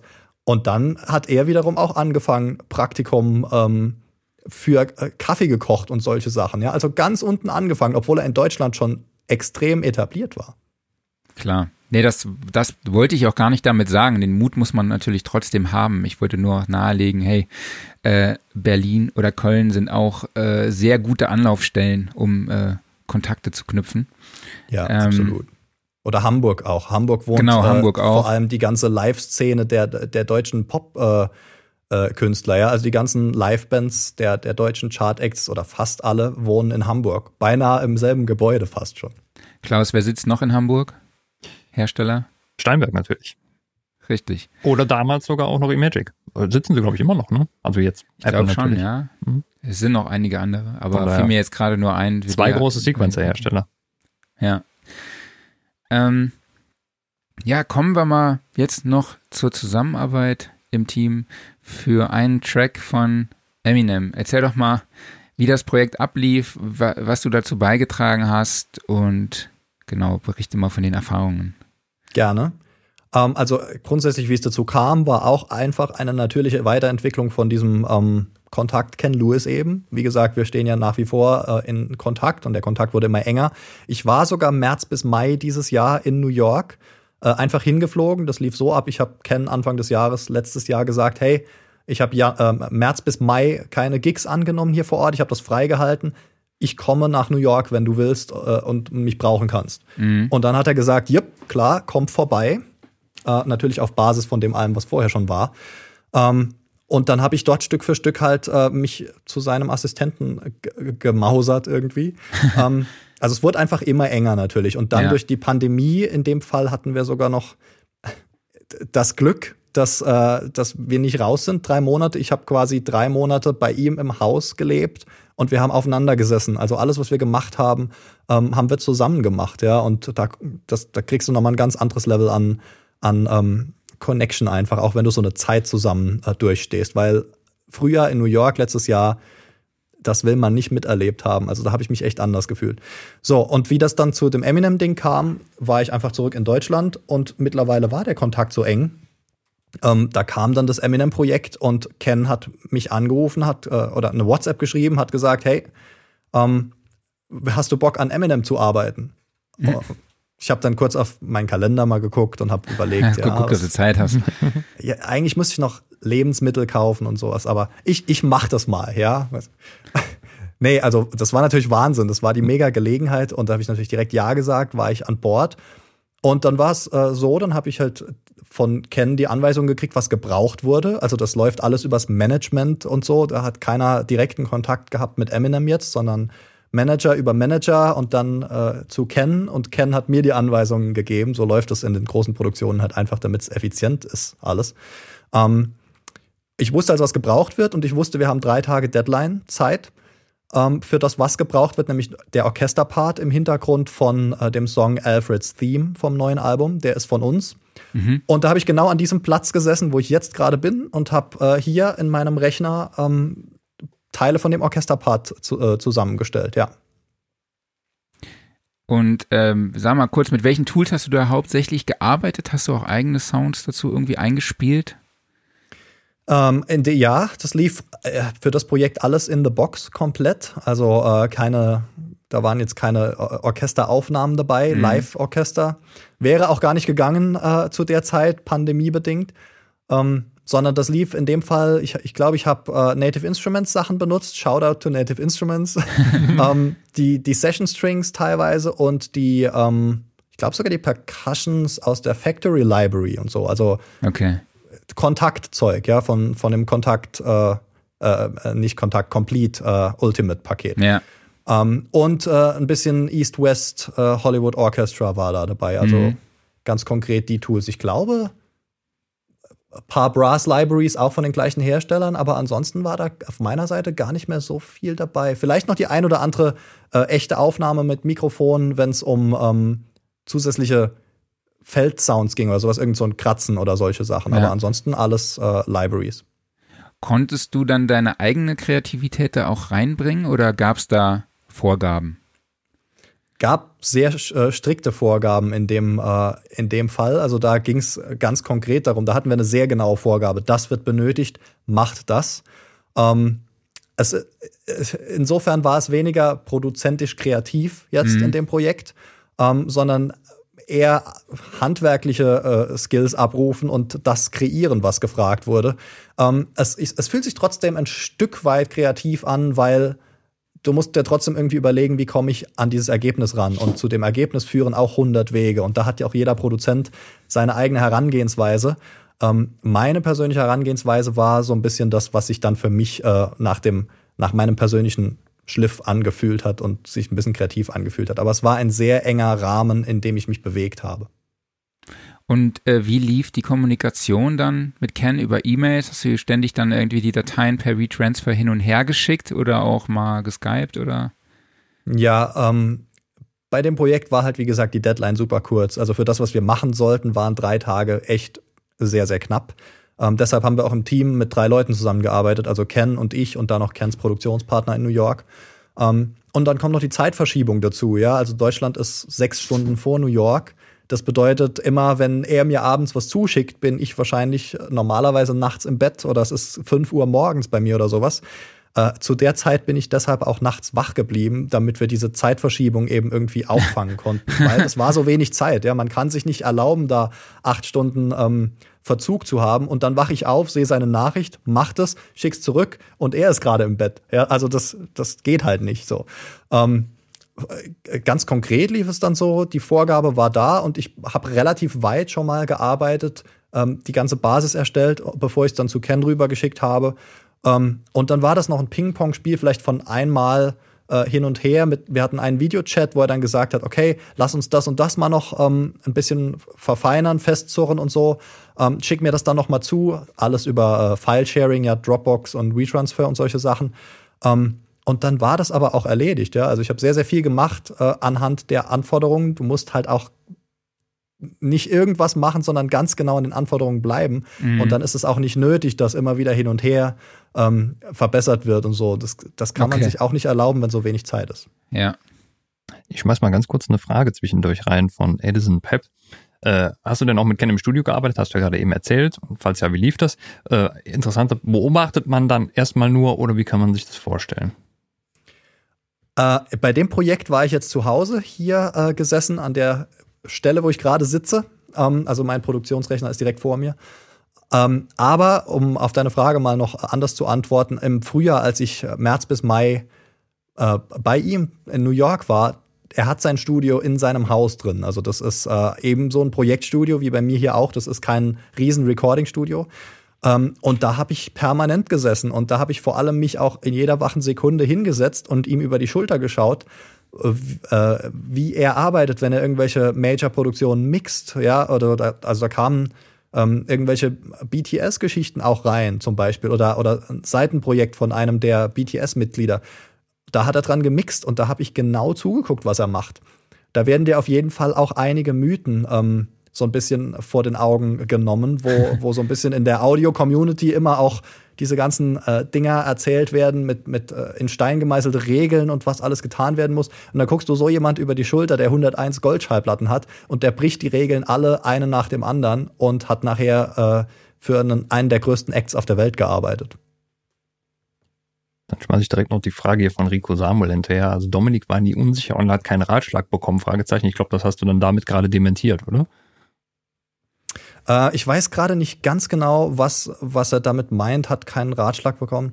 Also äh, von Ken, ja, äh, also wenn es darum geht, ich habe auf jeden Fall als ich dort war, wie gesagt, ihm sehr, sehr viel über die Schulter geschaut, weil ich das sehen wollte. Du kriegst dann auch ein anderes Selbstvertrauen, weil ähm, ich hatte ja keine formale Ausbildung in der Produktion oder ähm, Mixing. Ich habe mir das alles autodidaktisch angeeignet, wie wahrscheinlich mhm. auch sehr, sehr viele äh, Hörer und Zuschauer hier äh, von dem Podcast. Ähm, ist ja bei eurer Leserschaft eben auch ganz, ganz viele äh, Bedroom-Producer und Leute, die damit einfach aufwachsen aus, aus Passion. War bei mir auch so. Und dann fehlt dir so ein bisschen das Selbstvertrauen, okay, wie machen die das denn wirklich auf dem Top-Level? Ja, man liest in Foren und man guckt, wie machen das andere so auf dem gleichen Level, aber du weißt nicht, wie machen die es da oben. Und äh, da habe ich zugeschaut und das hat eben dazu geführt, okay, jetzt bin ich mir sicher, wie ich Top-Produktionen äh, mische und produziere, weil ich habe das gesehen, wie das so jemand macht. Und ich habe auch übungsmäßig ähm, an seiner Konsole, an seinem System selber Mixes gemacht, wenn er halt gerade nicht gearbeitet hat oder wenn er im Bett war. Nachts habe ich mich da noch rangesetzt und dran gearbeitet. Ähm, und dann habe ich ihn nach Feedback gefragt. Ja, also das war, äh, das waren dann genau die Ratschläge. Ja, da habe ich ihn wirklich sehr, sehr tiefgehende Sachen auch gefragt und habe dann halt Antwort bekommen von jemandem, der wirklich einer von den Legenden ist heutzutage. Das ist unglaublich viel wert. Ähm, dann würde ich jetzt sagen, lass uns doch mal so einen kurzen, eine kurze Zusammenfassung machen von dem, über was wir jetzt gesprochen haben. Ich glaube, wir haben angefangen ähm, mit dem Thema Networking. Da sind wir ja sehr mhm. intensiv drauf eingegangen und eben Synergieeffekte, die sich dadurch auch ähm, bilden oder die dadurch entstehen. Ähm, wie hoch würdest du dir das Thema einordnen und ähm, was würdest du sagen, welche Rolle spielte dabei einfach äh, jetzt erstmal der Kontakt zu Ken Lewis? Ähm, ohne Ken wäre ich an nichts davon rangekommen. Ganz einfach. So, so einfach kann man es sagen. Also ja, ich hätte anders, ich hätte natürlich weiter nach Zugängen in die Branche gesucht und das tue ich auch nach wie vor. Also das Klar. baut sich ja ohne Ende, ohne Pause immer weiter auf, wenn man äh, da rein möchte und weiter rein möchte. Aber ohne Ken äh, de facto hätte ich weder die Skills, die ich heute habe, die mhm. ich nur durch ihn so wirklich verfeinern konnte, noch hätte ich äh, meinen Namen bei BTS oder bei Eminem oder bei Mark Ronson in den Produktionen stehen. Das ist nur durch Ken passiert. Ähm, ich würde sagen, Networking und äh, tatsächliche Produktion oder was, was das eigene Feld ist, 50-50 mindestens. Ja. Je nachdem, wo man hin möchte, natürlich. Ja, also wenn ich in die große Branche will, dann kann ich so gut sein, wie ich möchte. Dann komme ich nicht rein, wenn ich nicht irgendwie an Menschen rankomme, die schon in diesem Feld arbeiten.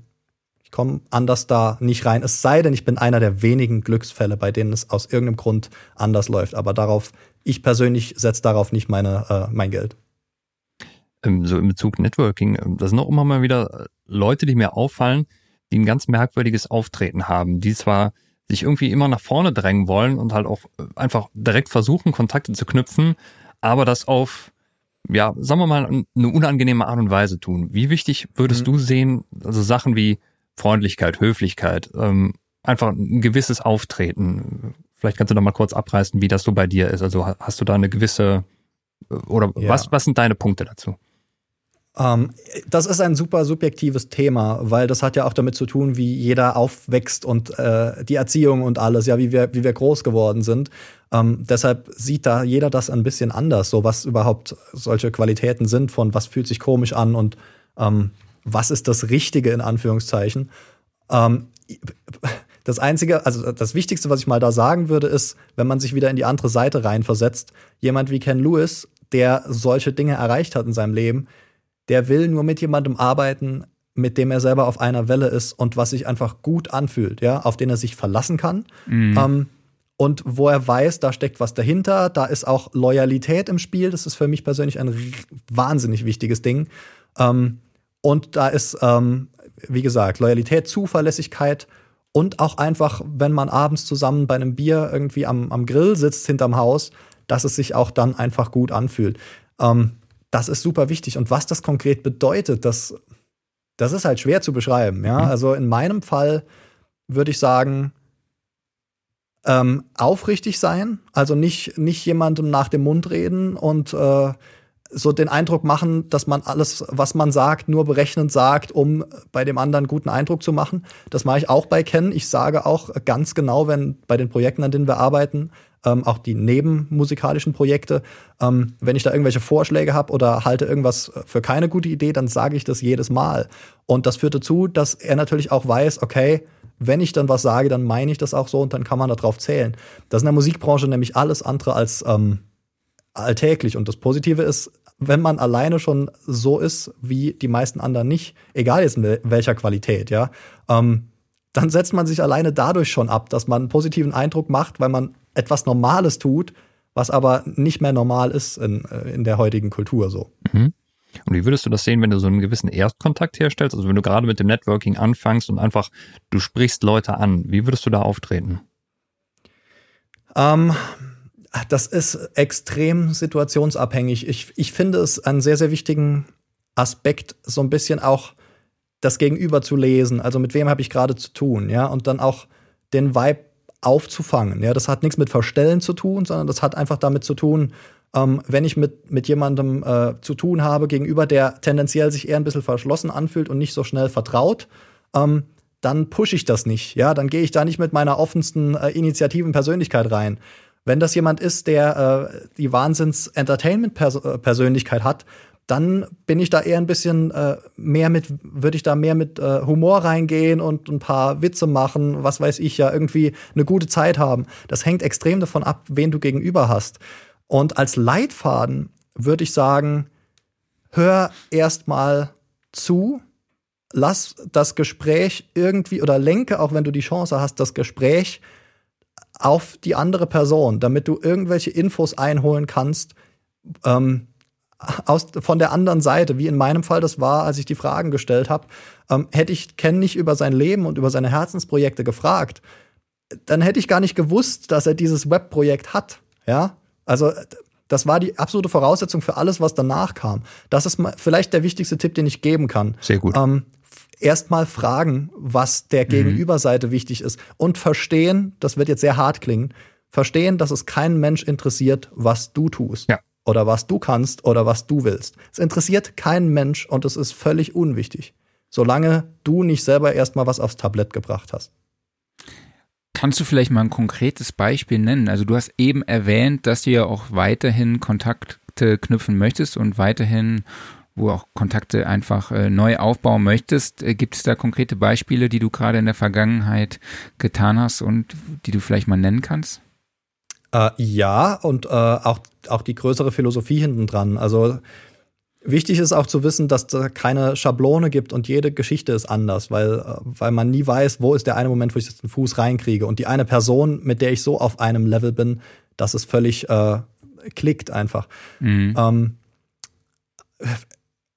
mit den Credits, die ich jetzt in der Tasche habe durch diese ähm, vorangegangene Arbeit, ist es natürlich wieder für mich besser möglich, jetzt äh, Türen aufzuschließen auf der nächsten Ebene so, ja. Also das ist genau das, was ich auch tun möchte. Ich gucke mir jetzt mal an, wer sind da gerade so die äh, Songwriter, Producer, auch Manager, äh, Label A&Rs und so, die ähm, die auf dem Level operieren und einfach mal in Kontakt treten, ja, sei es jetzt an Clubhouse, äh, auf Clubhouse äh, oder über ähm, ich war, normalerweise würde ich schauen, wie kann ich live mit jemandem in Kontakt kommen. Ja, also wird irgendwo hinfahren. Das ist, das ist die beste Strategie, die es gibt, weil wenn ich live irgendwo in einem Raum bin, dann muss jemand schon sehr viel zu bieten haben, wenn er eine E-Mail schreibt und mich dadurch äh, aus dem Raum kickt. Das, normalerweise hat man die Karten viel besser in der Hand, wenn man live ist. Mhm. Das ist im Moment ein bisschen schwierig. Ähm, aber auch online gelten die gleichen Regeln. Ähm, wenn du nichts zu bieten hast, im Moment, was nichts Schlechtes ist, sondern was einfach der normale Gang äh, der Dinge ist, dann brauchst du auch nicht äh, Kontakt aufzunehmen zu irgendwelchen Leuten, die extrem außerhalb deiner, de, deines Levels sind. Ähm, sondern dann würde ich eher auf dem gleichen Level mit Leuten in Kontakt kommen und das ist dann auch kein Problem, ja, weil dann bist du ja einfach jemand anderes, der das gleiche macht wie du und dafür brennt, ja. Ja. Ein anderer Music Producer oder Artist, der gerade im Aufbau ist, zum Beispiel. Ähm, und bilde da dann die, die Grundlage und sorg dafür, dass du irgendetwas ähm, schon mal selber aufbaust, ja, oder irgendeinen Wert schaffst. Zum Beispiel äh, es irgendwie zu 50.000 äh, Spotify-Hörern monatlich schaffst oder so. Irgendeine Referenz musst du dir aufbauen, ganz egal wie das läuft. Und mit dieser einen Referenz kann man dann die nächsten Türen, die größeren Türen auf, aufschließen. Ja, zu diesen Themen kann ich euch auch die Kolumne von Peter Walsh empfehlen, die äh, in jedem Heft eigentlich bei uns in Sound Recording erscheint, der immer wieder über genau diese äh, Situation und über diese, äh, über seine Erfahrungen einfach berichtet. Und das ist wirklich sehr interessant. Ähm, vor allen Dingen, was das Wi- Witzige ist, dass er eigentlich genau das Gleiche berichtet, was, was äh, ihr berichtet. Also das ist schon, und er macht das ja wieder aus einem ganz anderen Standing. Ne? Ich meine, er macht, arbeitet mit Simple Minds und Co. zusammen oder hat mit Peter Gabriel gearbeitet. Äh, vor allem ist es halt auf jedem Level eigentlich das Gleiche. Ne? Und auch mit dem Time is Money, also wie viel äh, Zeit investiere ich für größere Projekte oder auch für neue, neue Kunden. Ne? Also er schlägt sich, obwohl er einfach, ich sage jetzt einfach mal, eine Stufe schon drüber ist, äh, mit den gleichen Themen rum. Also dass dieses Thema äh, bleibt auch nie aus. Ne? Also das ist immer, man muss sich immer da weiter orientieren, weiterentwickeln, sein Netz Netzwerk erweitern. Ähm, du hast jetzt schon mal den Abstand ab angesprochen, gerade aktuell. Ne? Wir dürfen uns nicht treffen. Äh, wir, jeder kann aber dadurch auch von sich zu Hause aus arbeiten. Wo ist für dich da eigentlich da, äh, gibt's da für dich nur Nachteile oder siehst du da auch Vorteile drin, vor allem wenn man eben schon ein Netzwerk hat, ne? Weil dann kann man auch, muss man ja nicht unbedingt in LA leben, sondern dann kann man auch wie Klaus zum Beispiel JWD leben und äh, trotzdem seine Arbeit verrichten, ne? Ja. Ähm, äh, äh, alles hat immer positive und negative Seiten. Äh, ich finde, das ist müßig, da, das sich überhaupt zu überlegen, sondern Tatsache ist, die Lage ist im Moment so und man muss gucken, was man in seiner Situation halt daraus macht. Ähm, Mhm. ich habe ja auch, ich bin ja auch genau in der Lage, wo ich jetzt gerade ein äh, eigentlich mit voller Kraft mein Netzwerk weiter aufbauen wollte und wie gesagt, ich würde das normalerweise in, in person machen, live. Also ich würde zu Leuten hin, ich wäre normalerweise mit Sicherheit jetzt in Los Angeles und in New York und würde da hin und her und Ja. mich mit Leuten live treffen, zum Kaffee, zur Pizza und sonst was. Aber es geht nicht. Mhm. Ähm, und in der Zeit muss halt jeder schauen, was er sonst so tut. Ich meine, man hat auch andere Dinge zu tun. Ich baue im Moment gerade jetzt ganz verstärkt meinen äh, Musikkatalog noch mal weiter aus, ja, für noch mal aktuellere ähm, Produktionen zu haben, mit denen ich dann wieder Kollaborationen anstoßen kann und auch wieder auf Songwriter zugehen kann. Ähm, ich überlege mir einfach irgendwelche Dinge, wie ich ähm, in Zukunft für andere Leute wiederum interessant sein kann. Und das bedeutet auch, Mhm. wenn ich, wenn ich jetzt 100 Instrumentals habe, die fertig sind, dass irgendwelche Songwriter ähm, äh, oder Topliner da, da einsteigen und da draußen einen fertigen Song machen, dann habe ich sozusagen die Basis geschaffen, dass so jemand einfach mit ins Team kommen kann und äh, schon hast du wieder eine neue Connection, weil du hast die ba du hast du hast die Initiative ergriffen, ja und nicht gewartet, ah ja, wir können ja gerade nicht zusammen ins Studio, ähm, dann lass mal warten, bis das wieder geht und dann arbeiten wir mal zusammen. Nee, mach was geht und äh, überleg dir, was man daraus machen kann. Das ist alles, was ich im Moment auch tue. Worüber jetzt, wir jetzt gar nicht gesprochen haben, sind irgendwie technische Skills und Know-how. Ich glaube, das ist die Grundvoraussetzung, ja, dass man eben die Skills in seinem Bereich hat und dass man eben auch seine Werkzeuge kennt. Aber jetzt hast du eben auch schon angesprochen, wie wichtig, ich sage jetzt mal, so- soziale Skills sind, wie Lo- Loyalität, Vertrauen, Zuverlässigkeit, ja. Wie würdest du denn da eine prozentuale Gewichtung zwischen äh, sozialen und technischen Skills äh, einordnen? Ich würde sagen, beides 100 Prozent. Und hier ist warum. Ähm, du kannst das eine, äh, wenn eins von beiden fehlt, dann kommst du nicht vorwärts. Ja, das heißt, ähm, selbst wenn ich jetzt irgendwie sagen würde 50-50 oder 70-30 oder irgend sowas, wenn die 30 dann fehlen, egal in welchem der beiden Bereiche, dann kommst du nicht vorwärts. Du kannst Mhm. so gut sein, wie du willst. Ähm, das habe ich ja eingangs schon erzählt. Dann die Leute in der, in der Top-Branche, die kennen genug andere, die auch so gut sind, ja, wie oder besser. Ähm, oder du kannst der netteste Mensch sein. auf der Welt und auch Initiative zeigen wollen, aber wenn du dann nicht liefern kannst oder wenn das Ergebnis dann eher so ähm, ja, die andere Seite an den Kopf fassen lässt, dann kannst du genauso wenig vorwärts kommen. Also es ist ein Zusammenspiel, du brauchst absolut beides. Aber eine Sache würde ich auch gerne dazu sagen, weil das ist nämlich auch sehr wichtig. Ähm, man verliert sich auch leicht in diesem ähm, äh, Vorbereitungsdrang, dass man das Gefühl hat, man kann erst dann sich in die Welt trauen, wenn man alles kann oder alles gelernt hat, ja, weil man findet ja immer auf YouTube nochmal Tutorials, die nochmal irgendwas zeigen, was man nicht kann. Ich habe keine Ahnung oder sehr, sehr wenig von irgendwelchem krassen Sounddesign. Also ich, ich weiß, wie man Serum benutzt oder irgendeinen anderen Wavetable-Synth und ich weiß, wie man da Sounds draus macht. Aber wenn ich da jetzt irgendeine krasse Dubstep-Produktion, jeden Sound selber kreieren muss, ich habe keine Ahnung davon. Ich habe keine Ahnung von Band-Recording. All diese Sachen, keinen Plan. Also natürlich rudimentär und Basis, weil ich Ja, das ja, schon klar. mal gemacht habe, aber nicht auf dem Top-Level, ja. Ähm, trotzdem habe ich in dem, was ich kann, jetzt, wie gesagt, äh, irgendwie geschafft, an einer Eminem-Produktion zu arbeiten. Und was ich deshalb gern sagen will, ist, ähm, jeder, der, der merkt, dass er so ein bisschen in diese Paralyse reinkommt, dass er ähm, glaubt, er muss immer noch mehr lernen, bevor er mal den ersten Schritt wagen kann oder auch den ersten Song rausbringen. Ja, all diese, ähm, diese äh, Steps, das ist auch gefährlich und behaltet das definitiv im Auge. Ähm, wagt euch tendenziell eher mal früher raus und sucht auch so ein bisschen das Feedback von der realen Welt, weil daraus lernt man auch wieder, was geht denn da wirklich ab und wie reagieren denn die Leute auch außerhalb von dem Theoretischen und von den Tutorials. es tut auch ab und zu mal gut zu scheitern. Also man muss auch ab und zu mal auf die Schnauze fallen, einfach um zu merken, hier bin ich vielleicht noch nicht gut genug oder um vielleicht auch einfach mal geerdet zu werden. Ne? Das muss nicht immer wehtun. Ähm, Absolut. Man muss seine Skills auf jeden Fall realistisch einschätzen können. Natürlich auch trotzdem mit dem gewissen Mut, vielleicht sich an das nächstgrößere Projekt auch dran zu trauen, oder?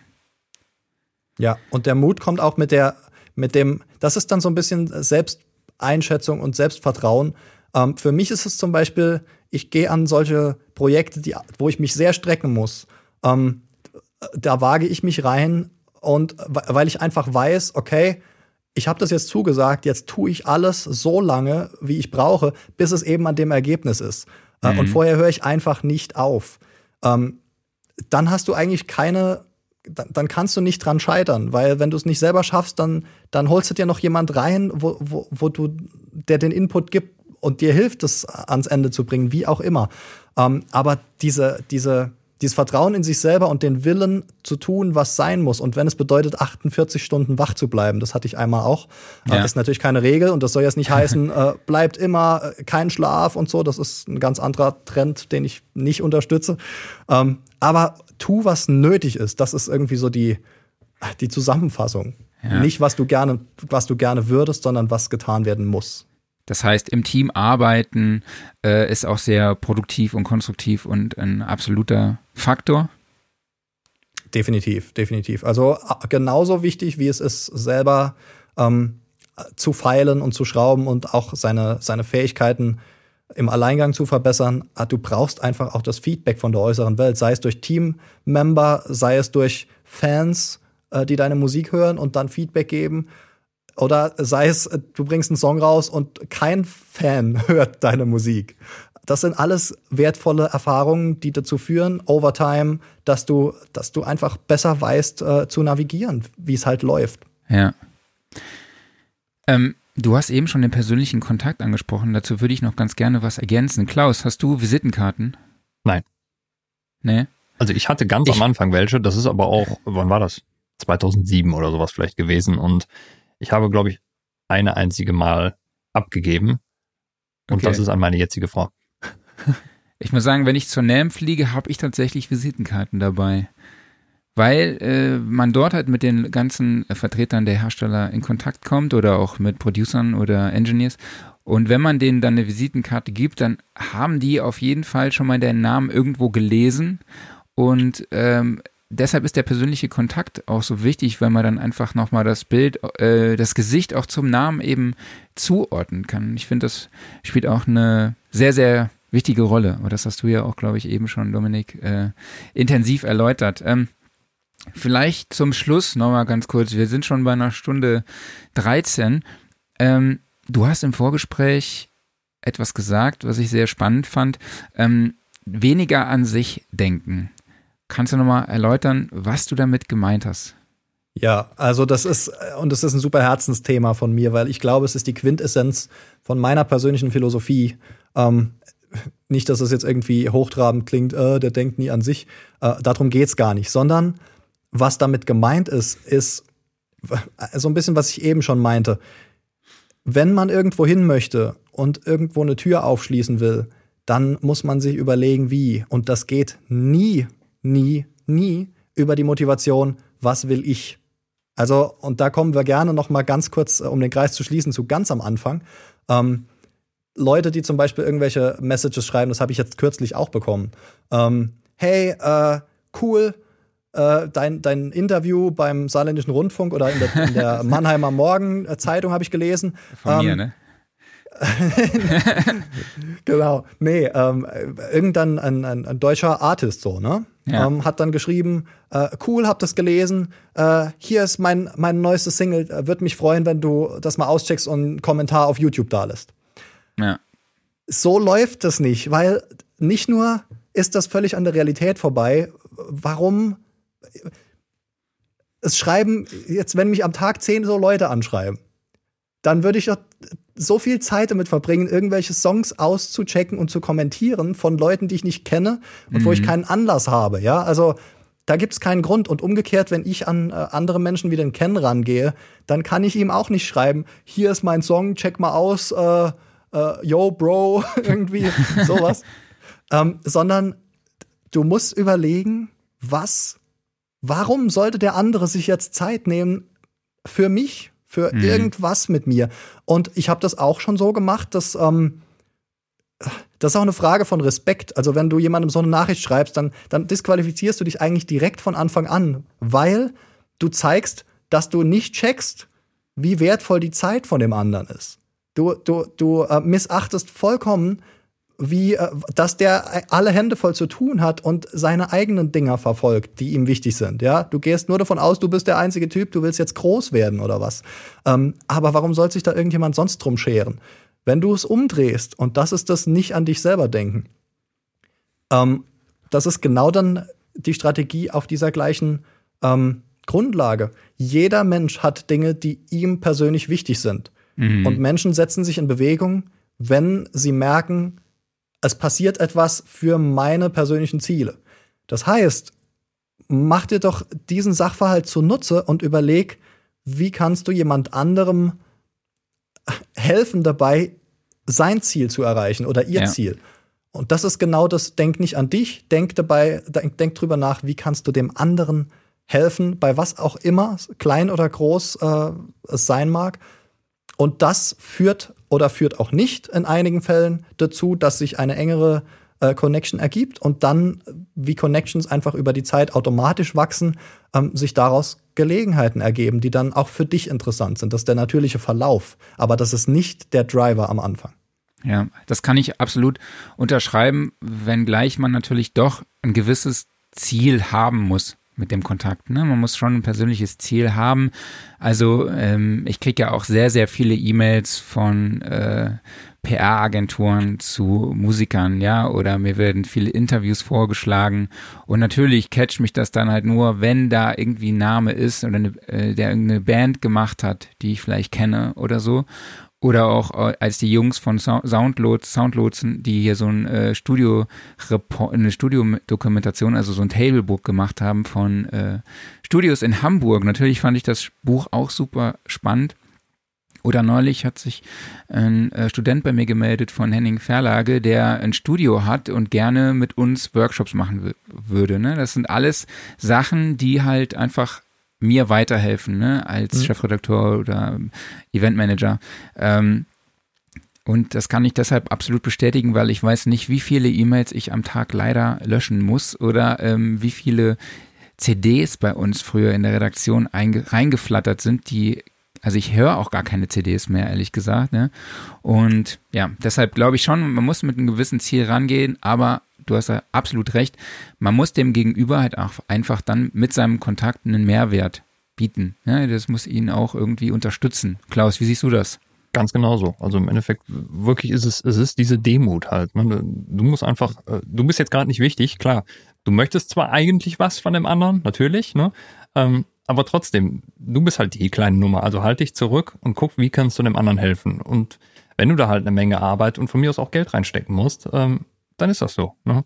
Aber irgendwann ja. gibt's immer eine Möglichkeit und irgendwann kriegst du was zurück für das, was du tust. Dauert ja, mal länger, geht mal schneller. Absolut. Das, das bedeutet auch nicht, die Wohlfahrt zu sein, ja. Also das, das will ich nochmal klarstellen. Mhm. Du, jeder und auch man selbst hat persönliche äh, Absichten und Ziele. Deshalb geht man ja auch strategisch die Kontakte an, äh, für die man sich dann so ins Zeug legt.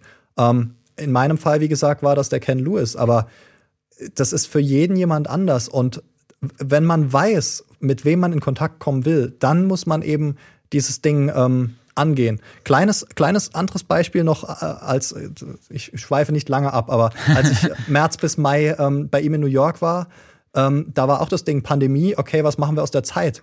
Und Ken hatte äh, die Idee, okay, lass uns doch mal äh, Mixing Night gründen. Das war ein äh, Projekt, das ist eigentlich eine, eine ähm, YouTube-Live-Show, wo er ähm, persönlich äh, Erfahrungen aus seinem Studioalltag und aus seiner Karriere teilt und ganz viel äh, QA, also äh, wo er Fragen aus dem Chat nimmt und die dann äh, beantwortet live mit äh, DAW-Examples und alles. Ähm, und das, diese Community haben wir gebildet. Ich habe die ganze Zeit, als ich dort war, ähm, daran gearbeitet, wie kann man dieses Projekt aufbauen. Ich habe äh, das ganze Programmierzeug gemacht. Ich habe eine Registrierungsseite, wo man sich dann anmelden kann und seine Fragen ähm, einschicken kann für die nächste Show, habe ich äh, programmiert. Ich habe die E-Mail-Verteiler aufgesetzt, das alles. Wir haben uns um, äh, um Werbeideen und Strategien gekümmert. Das hat mir alles persönlich gar nichts gebracht, natürlich, ja, weil das war, also außer die Erfahrung und einfach an einem geilen Projekt zu arbeiten. Aber mhm. das war ja nicht meine Idee und mein großes Baby, sondern das ist die Business-Idee von ihm. Aber es führt dazu, dass, dass die Connection enger wird. Und wenn ich am Ende dazu beigetragen habe, dass ein Projekt geil wird. Das ist übrigens auch super interessant für jeden. Also, äh, wenn ich ganz kurz das placken darf, checkt einfach den YouTube-Channel gerne mal aus. Mixing Night. Ähm, da, da wird nichts verkauft oder sonst irgendwas, sondern das, wenn ihr von jemandem wie Ken Lewis lernen wollt, da sind äh, ist ein unglaublicher äh, Brunnen an wertvollen Informationen, die man dort einfach kostenlos finden kann und echte Informationen, also nichts zurückgehalten oder so. Ja. Also den Link dazu packe ich euch auch nochmal in die Show Notes. Und dort findet ihr auch noch einen Beitrag mit Tipps für den Erfolg am Musikmarkt. Dort geht es zwar eher um die Vermarktung als Künstler, allerdings lassen sich da auch sehr viele Tipps eben adaptieren. Und ich packe euch noch den, ne, einen Report über den Workshop mit Ken Lewis von 2018 mit in die Show Notes, denn wir haben äh, damals bei dem Workshop, wo Dominik dann Ken Lewis kennengelernt haben, haben wir mit ihm zufälligerweise ein Interview gemacht. Und äh, so schließt sich der Kreis wieder mit den Zufällen hier zu dieser Episode. Ähm, Dominik, vielen, vielen lieben Dank, dass du heute hier dabei warst. Ich fand's mega interessant und ich fand's natürlich super cool, mal wieder einen Saarländer hier zu Gast zu haben. Ähm, ich fand's total spannend und ja. über das, die Themen, die wir gesprochen haben, ähm, fand ich richtig cool. ja, ich fand's auch mega cool. Ich habe auch ich würde so gerne jetzt noch stundenlang weiterquatschen. Ich habe das Gefühl, ja, wir so, so, ein paar Folgeepisoden oder so eine, so eine regelmäßige Reihe äh, auch zu fehlgeschlagenen Versuchen und äh, nicht alles von diesen äh, Strategien funktioniert, ja, mal noch als abschließendes Ding. Also 10% von den Dingen, die man versucht, funktionieren yeah, nachher. Genau. Auch. Ja, Edison, ja. Ja, genau, du wolltest gerade auch auf ihn kommen. Ne? Hier, Edison genau. Pep schrieb auch äh, super interessanter Talk und spannende Geschichten. Vielen Dank dafür. Vielen Dank zurück. Äh, wenn du mal eine Masterclass gibst, bin ich dabei. Richtig cool. Lass uns definitiv auf Instagram connecten. Ich bin dafür total offen, auch äh, völlig ohne Business und irgendwas, einfach äh, als passionierte, like-minded People. Ja, aber wir können ja wirklich mal drüber quatschen, ob du vielleicht mit Cam, Ken zusammen eine Masterclass hier bei uns äh, bei der digitalen Studioszene gibst. Das fand ich tatsächlich sehr spannend. Wollte ich sowieso mit dir besprechen. Machen wir dann äh, noch im Laufe der Woche oder der nächsten Woche. Und Haben du hast ja schon deinen Kontakt angesprochen über Instagram. Vielleicht willst du noch kurz sagen, wo man dich online überall findet? Äh, ja, also ich habe auf Facebook und Instagram meine Hauptaccounts äh, slash Dom Revinius also einfach DOM und dann der Nachname, den ihr da auch im Screen seht. Ich denke mal, die Links können wir auch in die Show Notes packen. Genau, stehen ähm, da auch schon. Genau, also Instagram ist heutzutage so das Hauptding, wo ich mich äh, beschäftige. Und auf der anderen Seite, was ich sehr, sehr wichtig finde im Moment und sehr interessant, die App Clubhouse. die ist gerade im Moment, wenn ihr es darauf schaffen könnt, ähm, unglaublich wichtig und äh, connectet dort auf jeden Fall auch mit mir. Es sieht so ein bisschen aus, als wäre das im Moment noch das äh, Connection-Tool Nummer eins für die nächste Zeit, ähm, weil du dort keine Barrieren hast, auch mal mit großen. Ich war gestern Abend noch in einem Raum um 20 vor zwei oder so ähm, mit, ähm, wer war dort? Clouseau und ähm, der, der Anwalt von Clouseau, also der hat dann auch super viele musikrechtliche Sachen Super coole Plattform, checkt es aus. Ansonsten ähm, auf meiner Website auch domrevinius.com, da findet ihr mich. Ähm, schreibt einfach eine Nachricht, das ist völlig unkompliziert. Ich bin auch noch keiner von den Menschen, die ähm, 100.000 Nachrichten am Tag kriegen und alles ignorieren. Im Gegenteil. Also ich freue mich über jede Nachricht. Genau, so wenn es nicht, wenn es nicht äh, eine von denen ist, äh, yo, check meine Musik aus. Ja, das äh, ignoriere ich kategorisch. Okay, ja, über Clubhouse wollten wir eigentlich später noch sprechen. Ich finde es auch eine krasse Entwicklung. Also, dass die Leute dann auch über diese App in solchen Räumen miteinander sprechen, finde ich auch total spannend. Ist eigentlich für mich persönlich so ein interaktiver Podcast, ne? Würde ich fast sagen. Ne? Also auf jeden Fall spannend. Zieht euch das mal rein. Ich glaube, aktuell brauchst du noch eine, eine Einladung, um reinzukommen. Ich glaube, man kann sich gar nicht jetzt anmelden und ist dabei. Aber okay. Checkt's einfach mal aus. Ja, dann nochmal vielen lieben Dank Dominik, an dich, dass du heute hier dabei warst. Genau, vielen Dank. Und ähm, vielleicht sehen wir uns ja dann mal irgendwann hoffentlich äh, persönlich bei der Studioszene. Jetzt wird's Internet im Saarland Und schlecht. auch mal wieder live. Ja, vielen, vielen Dank nochmal für die Einladung. Es hat mich echt mega gefreut, hat mir super Spaß gemacht. Auch eure Stories dann noch, äh, die, die, die ganzen Nebenstories zu hören. Richtig cool. Lasst uns einfach in Kontakt bleiben und ähm, bis zum nächsten Mal. Genau, machen wir so, ja? Super. Dann mach's gut. Mach's gut, bis dann. Ciao. Tschüss. Ciao, ciao. So. Ja, super spannendes Thema. Genau. Sehr guter Gesprächspartner, hat echt sehr viel Spaß gemacht und äh, er lebt nicht im Saarland. Ja, ich habe es nochmal schnell das korrigiert. War nicht das Internet im ja, Saarland. Er ist ja immer noch in Rheinland-Pfalz. Im Herzen ist er noch Saarländer, ne? Also genau. Von daher einmal Saarländer, immer Saarländer. So, so sieht's aus. Machen wir weiter. So. Wolltest du direkt Clubhouse genau. machen oder was kommt als erstes? Äh, ich will nur noch kurz äh, auf eine Aktion hinweisen, die Back on Stage heißt, die in Kooperation von unseren Magazinen, also Gitarre, Bass, Production Partner, Keyboard, Sticks und natürlich auch Sound Recording stattfindet. Ähm, erzähl uns deine Story. Worum geht's? Äh, berichtet uns von euren kreativen Berichten in der aktuellen, ja, von euren kreativen Projekten, so rum. Ähm, die ihr gerade so in der Pandemiephase so abarbeitet. Erzählt, wie gesagt, von euren spannenden Geschichten, Erzählungen. Was macht ihr abseits jetzt von den Bühnen, wo es aktuell leider keine Konzerte gibt?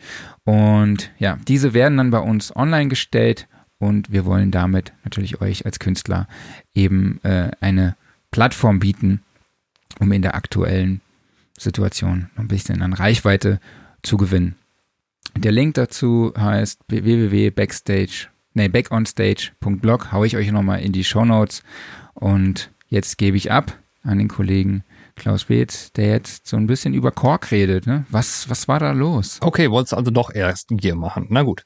Ähm, ja, NAM geht eigentlich offiziell, glaube ich, dann heute los, ne? aber es tauchten ja doch immer mal wieder neue Produktvorstellungen auf und dann war halt so, ja, das neue Mikrofon hier, das neue Audio-Interface da, vielleicht auch mal ein kleines Mischpult oder sowas, aber es waren eigentlich eher so die, die Standardprodukte, die aufgeploppt sind, nichts super spektakuläres meiner Ansicht nach. Und man muss natürlich auch sagen, so im, im Rahmen der NAM Show, es sind einfach sehr, sehr viele Produkte. Von daher, da fällt natürlich auch was unseren Radar unten drunter. Ja, und dann kam Kork. Und Kork hat einfach mal gesagt, so, wir greifen mal tief in die Tasche und hauen raus.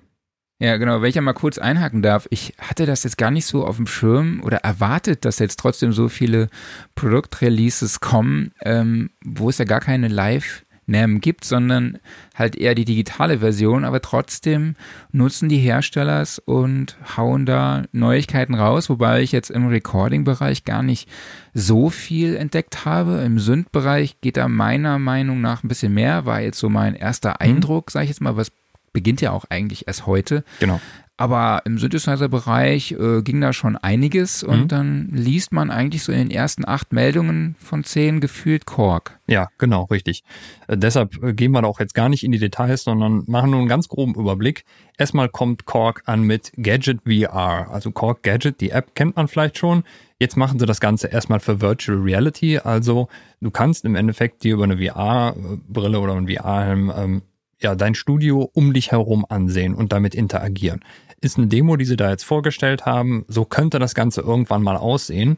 Aber es ist vor allen Dingen einfach eine total spannende Idee, wenn man das mal weiterspinnt und überlegt, kann vielleicht in einigen Jahren wirklich das Home-Studio oder von mir aus auch das Profi-Studio so aussehen, dass du halt in einer Virtual Reality-Umgebung mit Programmen interagierst, noch mehr auf einer Hardware-Ebene, als du es jetzt tust. Ne? Also ich finde das auch einfach so aus, aus nicht nur als, als Spielerei in Anführungszeichen, sondern wirklich aus, aus Testgründen ist das ein total spannendes Projekt, einfach um mal zu gucken, was geht da, wie groß ist das Interesse an sowas und dass Korg da einfach Mhm. mal vorgestoßen ist und sowas abliefert, finde ich super geil. Dann ähm, gibt es ein Update vom Korg Wave State, den gibt's ja schon seit, ich glaube, einem Jahr mittlerweile oder sowas. Ein äh, Wave Sequencing äh, Synthesizer, der so ein bisschen an die alte Wave Station erinnert.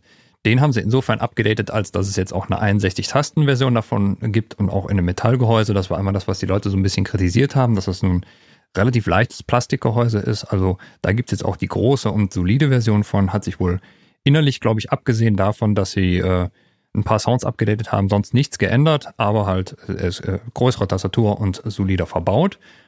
Dann ähm, gibt es den Teaser zum Korg Drumlog. Und zwar macht Korg jetzt eine neue Drum Machine. Also jetzt nicht irgendwas in der Electribe-Reihe, sondern es geht darum, wirklich äh, Drums zu synthetisieren. Und das ist ein Hybridgerät, sowohl digital, äh, digital als auch analog. Sie haben da die gleiche Technik eingebaut, die auch beispielsweise im äh, Prolog und im Minilog XD drin ist. Und zwar sind das diese Oszillatoren, die sich auch austauschen lassen. Also da gibt's eine, ein SDK zu. Das heißt also, wenn man selber Firmen im Programmieren ist, dann kann man da eigene Oszillatoren für programmieren und da draufladen. Dazu gibt's halt einen analogen Teil. Genaue Details und alles gibt's noch nicht. Ähm, es soll ein sehr ausgefuchster Sequencer sein. Das Ganze soll auch fürs Live-Playback gedacht sein. Also auch da super spannende Ankündigung. Dann, Liebe äh, Hörerinnen und Hörer, äh, die nachfolgende Sendung verschiebt sich um geht noch ein bisschen weiter, Stunden. genau. Korg bringt eine Kita raus, was schon mal super ist. Ich mag Kitas, da war ja eigentlich, glaube ich, Roland mit noch so der Einzige, der was gemacht hat, außer Alesis mit so einem kleinen, kleineren Controller-Teil. Gab eine Yamaha vor kurzem. Es gab eine Yamaha, ja super. Guck mal, dann, dann macht er jetzt wirklich mittlerweile fast jeder wieder eine Kita, ja, die 80er sind zurück. Basiert ein bisschen auf dem Microcorg XL und äh, ich muss sagen, ich finde sie persönlich nicht ganz so stylisch wie die, äh, die Roland, die so ein bisschen aussieht wie ein Schwert, aber ähm, trotzdem, äh, allein, dass du eine Kita rausbringst, ist schon super. So, dann gibt's einen neuen äh, ARP 2600 und zwar eine kleinere Version, als die die Korg schon mal vor einiger Zeit angeboten hat, mit diversen Änderungen darin. Details dazu äh, am besten mal durchlesen. Gleichzeitig kam auch Behringer um die Ecke und hat von ihrem äh, ARP 2600 auch nochmal zwei Spezialvarianten, nicht nur in anderen Farben, sondern auch da mit kleinen Detailänderungen angeboten. Bitte einfach nochmal nachlesen, um was es da geht. Wenn wir schon bei alten Geräten sind, dann bringt Korg den Mini-Korg 700 FS zurück. Ich muss sagen, das Gerät kannte ich vorher nicht. Ich kenne den Micro-Korg, aber klar, der Micro-Korg ist was ganz anderes. Aber Mini-Korg ist ein uralt Synthesizer. Das war eher so ein, so ein Gerät, glaube ich, was man zu damaligen größeren Klangerzeugern, wie beispielsweise eine Hemd, noch oben drauf gestellt hat. Und ähm, ja, sie haben das Ganze um diverse Features erweitert. Es ist aber links ein limitiertes Gerät, wird wahrscheinlich auch ein Liebhaberteil sein, weil Preis ist mal eben satte 2000 Euro. Das für so einen kleinen Zünd. Aber äh, ja, ich glaube, wer genau dieses Ding will, der äh, wird da, ja, dem wird von Korg dann ein kleiner Traum erfüllt. Und ich habe ganz am Anfang da die, die neueren Plastik-Synthesizer von Korg erwähnt. Gleiches Gehäuse, ähm, neuer Inhalt, Korg Modwave, ein Wavetable-Synthesizer.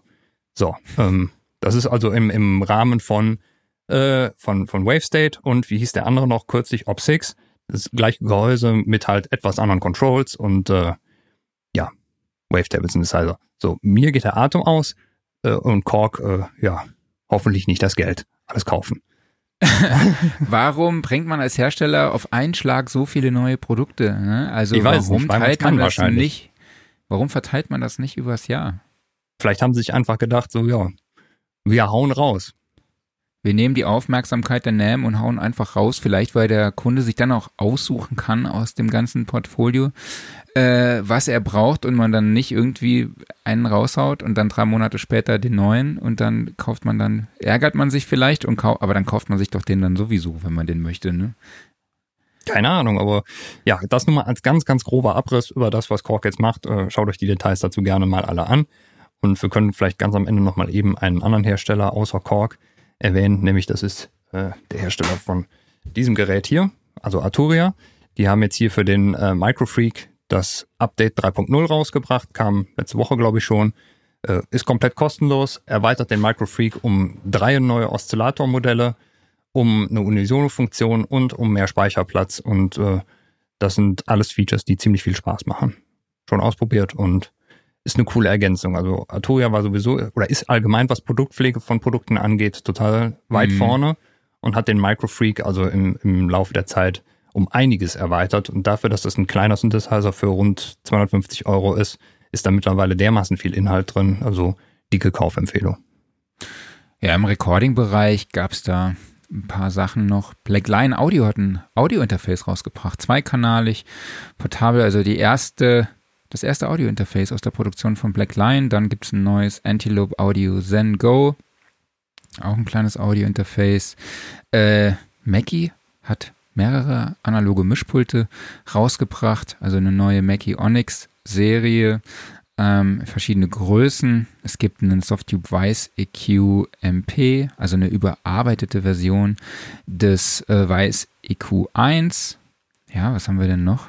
Channel Strip von der Harrison-Konsole als Plugin. KIK hat neue Studiomonitore und ja, ich würde sagen, ansonsten habe ich jetzt noch nicht so viel Spektakuläres gesehen, außer dass T-Bone das MB7 Beta als USB-Version rausgebracht hat. Also XLR und USB. Erinnert mich so ein bisschen an das Shure. Genau. Mhm. Wie heißt es?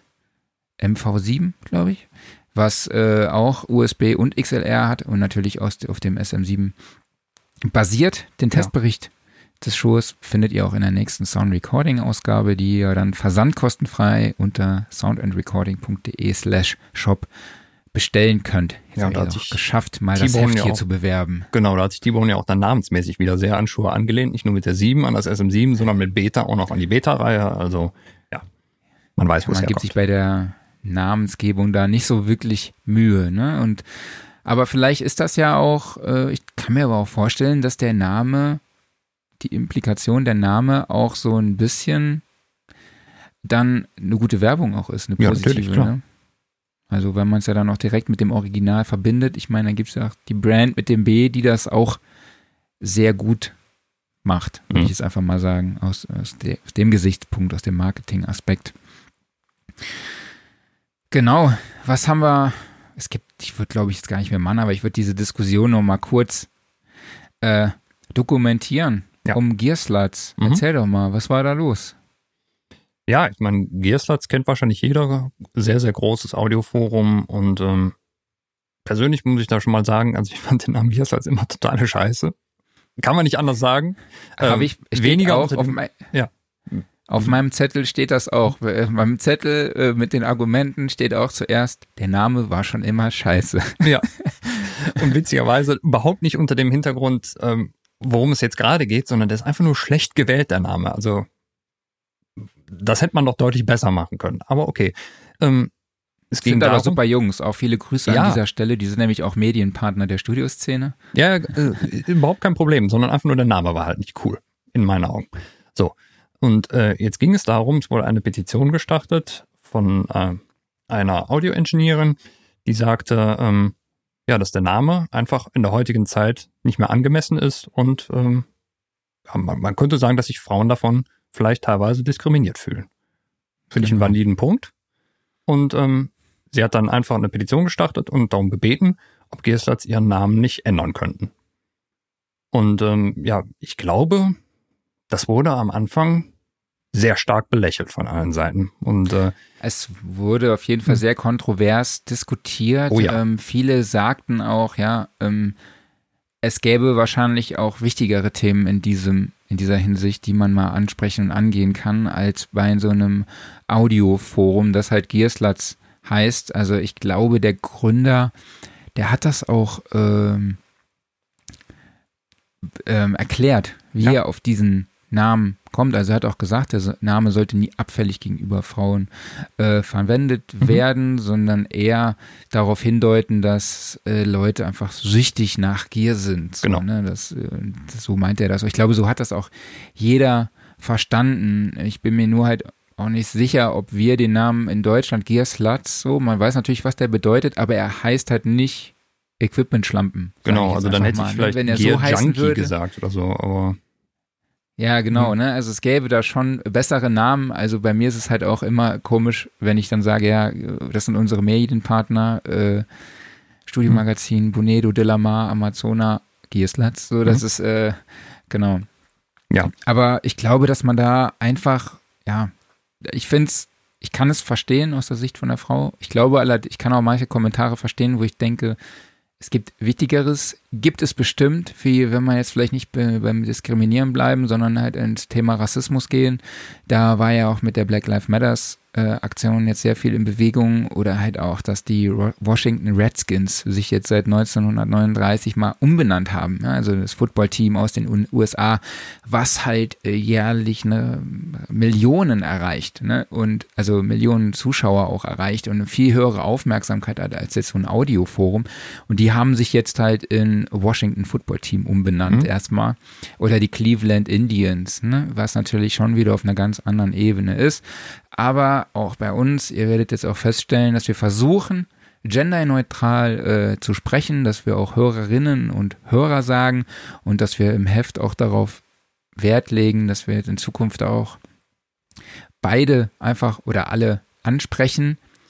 Wobei es jetzt mir tatsächlich auch im Podcast speziell schwer fällt, dann immer, also ich weiß ja, wer den Podcast gesehen hat mit Gregor Schwellenbach, er hat immer Wert darauf gelegt, dass er HörerInnen sagt. Das machen die mhm. Jungs von Baywatch Berlin auch. Mir fällt das tatsächlich noch schwer vom Sprachgebrauch her, vom Sprachfluss her. Ich finde auch im Heft sieht es komisch aus, wenn der Hörer innen steht, also das i dann wieder praktisch groß geschrieben. Und ja, ich habe da mal mit meiner Frau auch drüber gesprochen und sie sagt eigentlich, dass ähm, sie sich auch bei Hörer angesprochen fühlt. Also ich denke, dass es da wichtig ist, einfach in Zukunft einen gesunden Mittelweg zu finden. Und ähm, ich bin jetzt einfach gespannt, wie sich das mit Gear Slides entwickelt. Also Gear Junkies fände ich mega. Ja, ich glaube, es gab auch schon eine Idee, aber ich, ich, muss jetzt gerade mal, weil du schon so einen langen Monolog gehalten hast, weil ein bisschen zurückrudern, weil. Äh, Sorry. Nee, kein Problem. Einfach nochmal, um auf die Kommentare einzugehen. Also, ähm, weil ich finde halt dieses typische, ja, es gibt, äh, es ist okay, aber es gibt immer Wichtiges, es gibt immer Wichtigeres. So. Klar. Aber darum geht's gar nicht, sondern es geht um das hier gerade. Und mhm. ähm, ich muss sagen, ich fand es erschreckend, wie viele Leute ankamen und Angst hatten, man nimmt ihnen jetzt ihre Förmchen weg. Weil es geht einfach nur ja. darum, den Namen eines Forums zu ändern. So, und da wurde jetzt niemand persönlich angegriffen oder gesagt, Gearslatz ist irgendwie äh, die böseste Plattform der Welt, sondern es geht einfach nur darum, einen Namen zu ändern. Ja, mein Gott, da wird er halt geändert. Oder eben nicht. So, und das Coole war nämlich, dass der, der Gründer von Gearslatz sich tatsächlich dann halt offen dieser Diskussion gestellt hat. Und er hat auch angekündigt, ja, sie werden den Namen ändern. Weil sie wollen ja. eben nicht, dass sich davon Leute angegriffen fühlen und sind da ganz offen für alles. Und ich meine, ähm, es, es, gab schon irgendwie eine Änderung in Richtung Gears oder sowas einfach, aber da nagelt mich bitte nicht drauf fest. Das fand ich sagen, war ein Top-Move von dem, also er einfach gesagt hat, ja, cool, okay, wenn es halt, ähm, wenn es damit ein Problem gibt und, und das wirklich ein valider Punkt ist, dann ändern wir das halt. So, und da, es gibt halt momentan einfach diese Entwicklung dadurch, dass halt alles etwas genderneutraler wird. Und da muss man sich halt dran gewöhnen, okay. Und das fällt auch manchen Leuten schwer, mir genauso. Du sagtest gerade jetzt auch schon im Sprachgebrauch oder halt beim Lesen. Das ist nicht immer einfach. Ja, klar, ist so. Aber vielleicht in ein paar Jahren, wenn wir uns jetzt alle mal ein bisschen bemühen, dann ist es völliger Standard. Und dann sind wir ja. wieder alle einen Schritt weiter. Ist doch ganz geil eigentlich. Absolut, da bin ich ja komplett bei dir. Ich werde mir da auch Mühe geben und ähm, aber ich glaube, dass man trotzdem auch irgendwo ich sage es jetzt einfach mal ganz banal, die Kirche im Dorf lassen soll, ne? Weil man kann nicht jedem dann äh, Chauvinismus unterstellen, der halt dann einfach mal nur die männliche Bezeichnung ne, das stimmt. sagt, nennt. Richtig. Aber wenn man jetzt mal die Kommentare auf der Facebook-Seite von Bonedo zum Beispiel durchklickt, da ist schon eine große Portion an Chauvinismus dabei. Ja. So, was müssen das für armselige, frustrierte Menschen sein, die in ihrem Leben keinen anderen Mehrwert sehen, als sich an dem Namen einer Internetseite zu stören? Also das ist halt schon das ist schon, das geht schon in diese Richtung und mhm. es wird eigentlich noch derber. Ja. Also das ist echt, echt richtig krass und da denke ich halt alle, müssen wir jetzt erstmal mal besinnen und äh, da einfach äh, den Weg, den neuen Weg gehen Richtig. und einen gesunden Mittelweg finden. Genau. Einfach, ne? Und das heißt auch nicht, dass man Humor oder sonst was verbietet. Also beispielsweise ich persönlich, äh, ich finde es halt gut, wenn, äh, äh, wenn Leute sich wohlfühlen, wenn die nicht in irgendeiner Form offended sind. Ich bin aber zum Beispiel gleichzeitig Riesenfan von South Park und da kriegt wirklich jede Minderheit auf den Sack. So. Ähm, aber ja. darum geht's auch ganz genau. Da weißt du, wenn du dich mit diesem Thema auseinandersetzt, dann musst du dafür irgendwie empfänglich sein. Und ansonsten machst du besser einen großen Bogen drum. Absolut. Man muss halt trotzdem irgendwo noch die Grenze zwischen Spaß und Ernst ja. kennen, genau. sage ich jetzt einfach mal. Mhm. Ne? Weil ähm, Genau, aber Diskriminierung, ich habe ja am Anfang vom äh, Eminem, Eminem-Track gesprochen, Slim Shady, und ich meine, wer sich den mal anguckt, weiß man auch nicht, ob der dann heute noch in so in der Form äh, ausgespielt werden würde. Ne?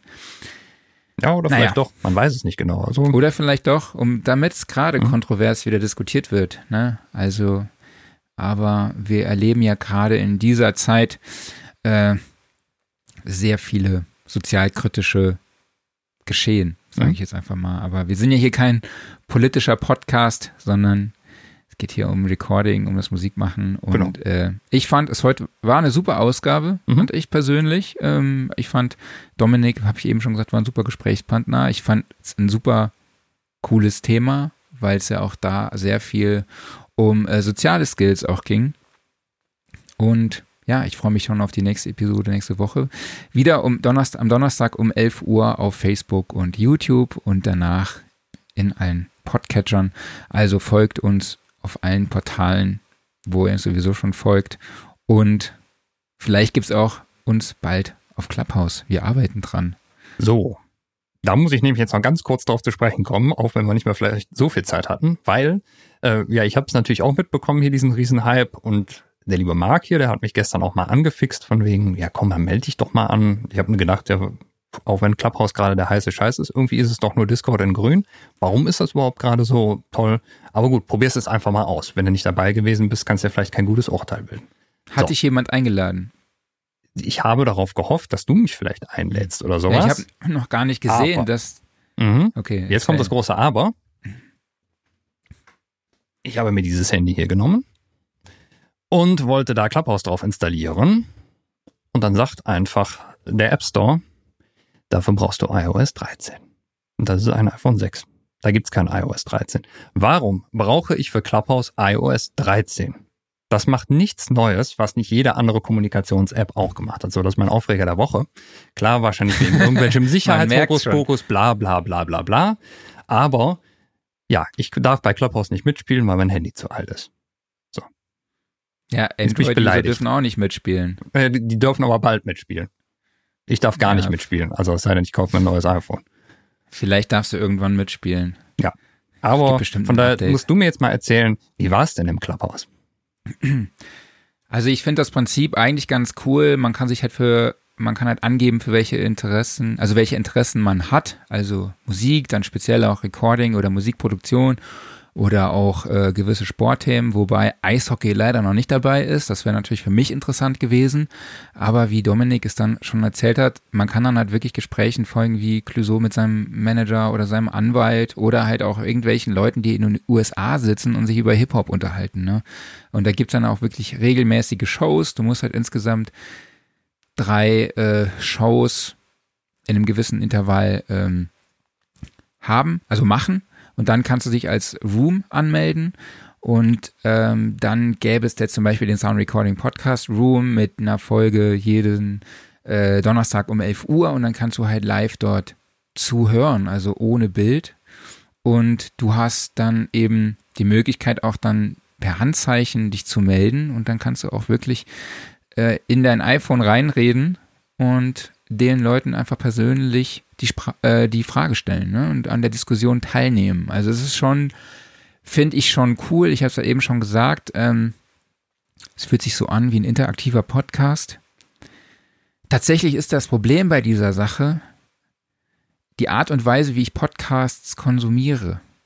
Also ähm, ich höre das immer mal wieder, wenn ich Zeit habe. Also ich starte einen Podcast morgens unter der Dusche und dann stoppe ich den, wenn ich fertig bin und dann höre ich den mittags irgendwie kurz nochmal rein in der Mittagspause, abends beim Zocken oder keine Ahnung wann und dann beim Einschlafen und dann oder beim Laufen, ja, und dann höre ich die halt nie so wirklich am Stück und bei diesen Diskussionen musst du halt dann wirklich immer dabei bleiben. Ne? Und wenn die halt dann ziemlich interessant sind und aktuell ist halt das Problem, dass halt super viele Räume eben in den USA stattfinden und da nachts halt am Moment am meisten geht. Aber ähm, aktuell scheint dieser Hype auch in Deutschland angekommen sein, zu sein und ähm, ich bin gespannt, was da, was da in der nächsten Zeit noch, noch geht. Ähm, ich finde es tatsächlich spannend, dass Leute sich dann wirklich dort per Handzeichen und Sprachmeldung dann einbringen, weil ich immer das Gefühl hatte, dass da so eine gewisse Hürde ist, ne? dass man halt solche Fragen lieber per Chat stellt. Ne? Also wir haben ja auch für die Studioszene überlegt, da Zoom-Calls zu machen, wo die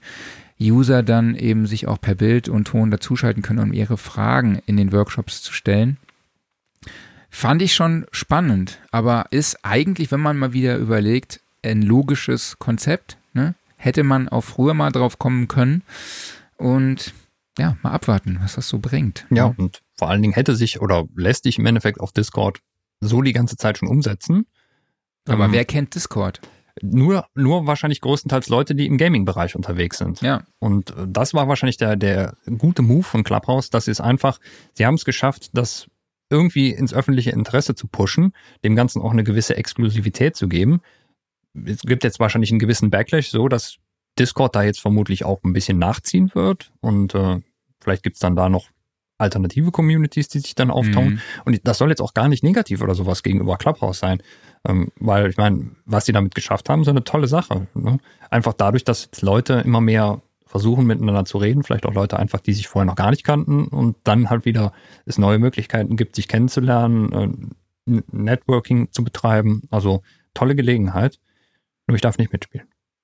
Ja, ich finde es ja, wie gesagt, auch cool, dann halt ähm, einer Diskussion in den USA irgendwie äh, teilzuhaben und dann auch dort nochmal Kontakte zu knüpfen. Also es ist schon, ist schon echt eine, ist schon eine coole App. Ich bin ja. gespannt, wie gesagt, was draus wird. Und ich finde den Namen auch eigentlich Clubhouse. Da dachte ich so erst, okay, ist auch eine Assoziation zur Musik, ja. Und ähm, dann heißt es aber halt einfach, es gibt dort diese, diese ganzen Clubs praktisch, ne? Und das ist ein Haus aus mehreren Clubs und das ist schon.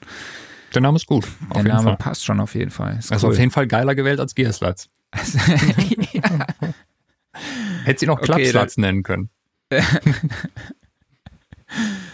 ja, okay. Ich muss heute definitiv äh, freizügige Sprache anklicken und hoffe, dass der Podcast auch auf Apple ausgespielt wird. und genau. Ansonsten, ich habe es ja schon gesagt, wie gesagt, nächste Woche wieder Donnerstag, 11 Uhr, Facebook, YouTube, Twitch, vielleicht auch Clubhouse und danach in allen Podcatchern. Ähm, an unserer Stelle vielen Dank fürs Zuhören. Nochmal vielen Dank an Dominik. Jetzt habe ich dir deinen Part schon vorweggegriffen. Das macht nichts. Dafür sage ich dir, äh, diesen Podcast hier gab es nämlich gerade nicht auf Twitch, weil irgendjemand da ein Häkchen nicht gesetzt hat. Dann aber nächste Woche. Aber wieder. den nächsten dann wieder. Genau. Ich habe ja von dem nächsten gesprochen, nicht von diesem. Ne? okay, dann danke an Hörerinnen und Hörer fürs Zuhören und alle Zuschauerinnen und Zuschauern da draußen. Ähm, das war's von uns an dieser Stelle. Bleibt gesund, macht's gut, bis nächste Woche. Genau, danke an euch alle, macht's gut. Bis dann, tschüss. Ciao.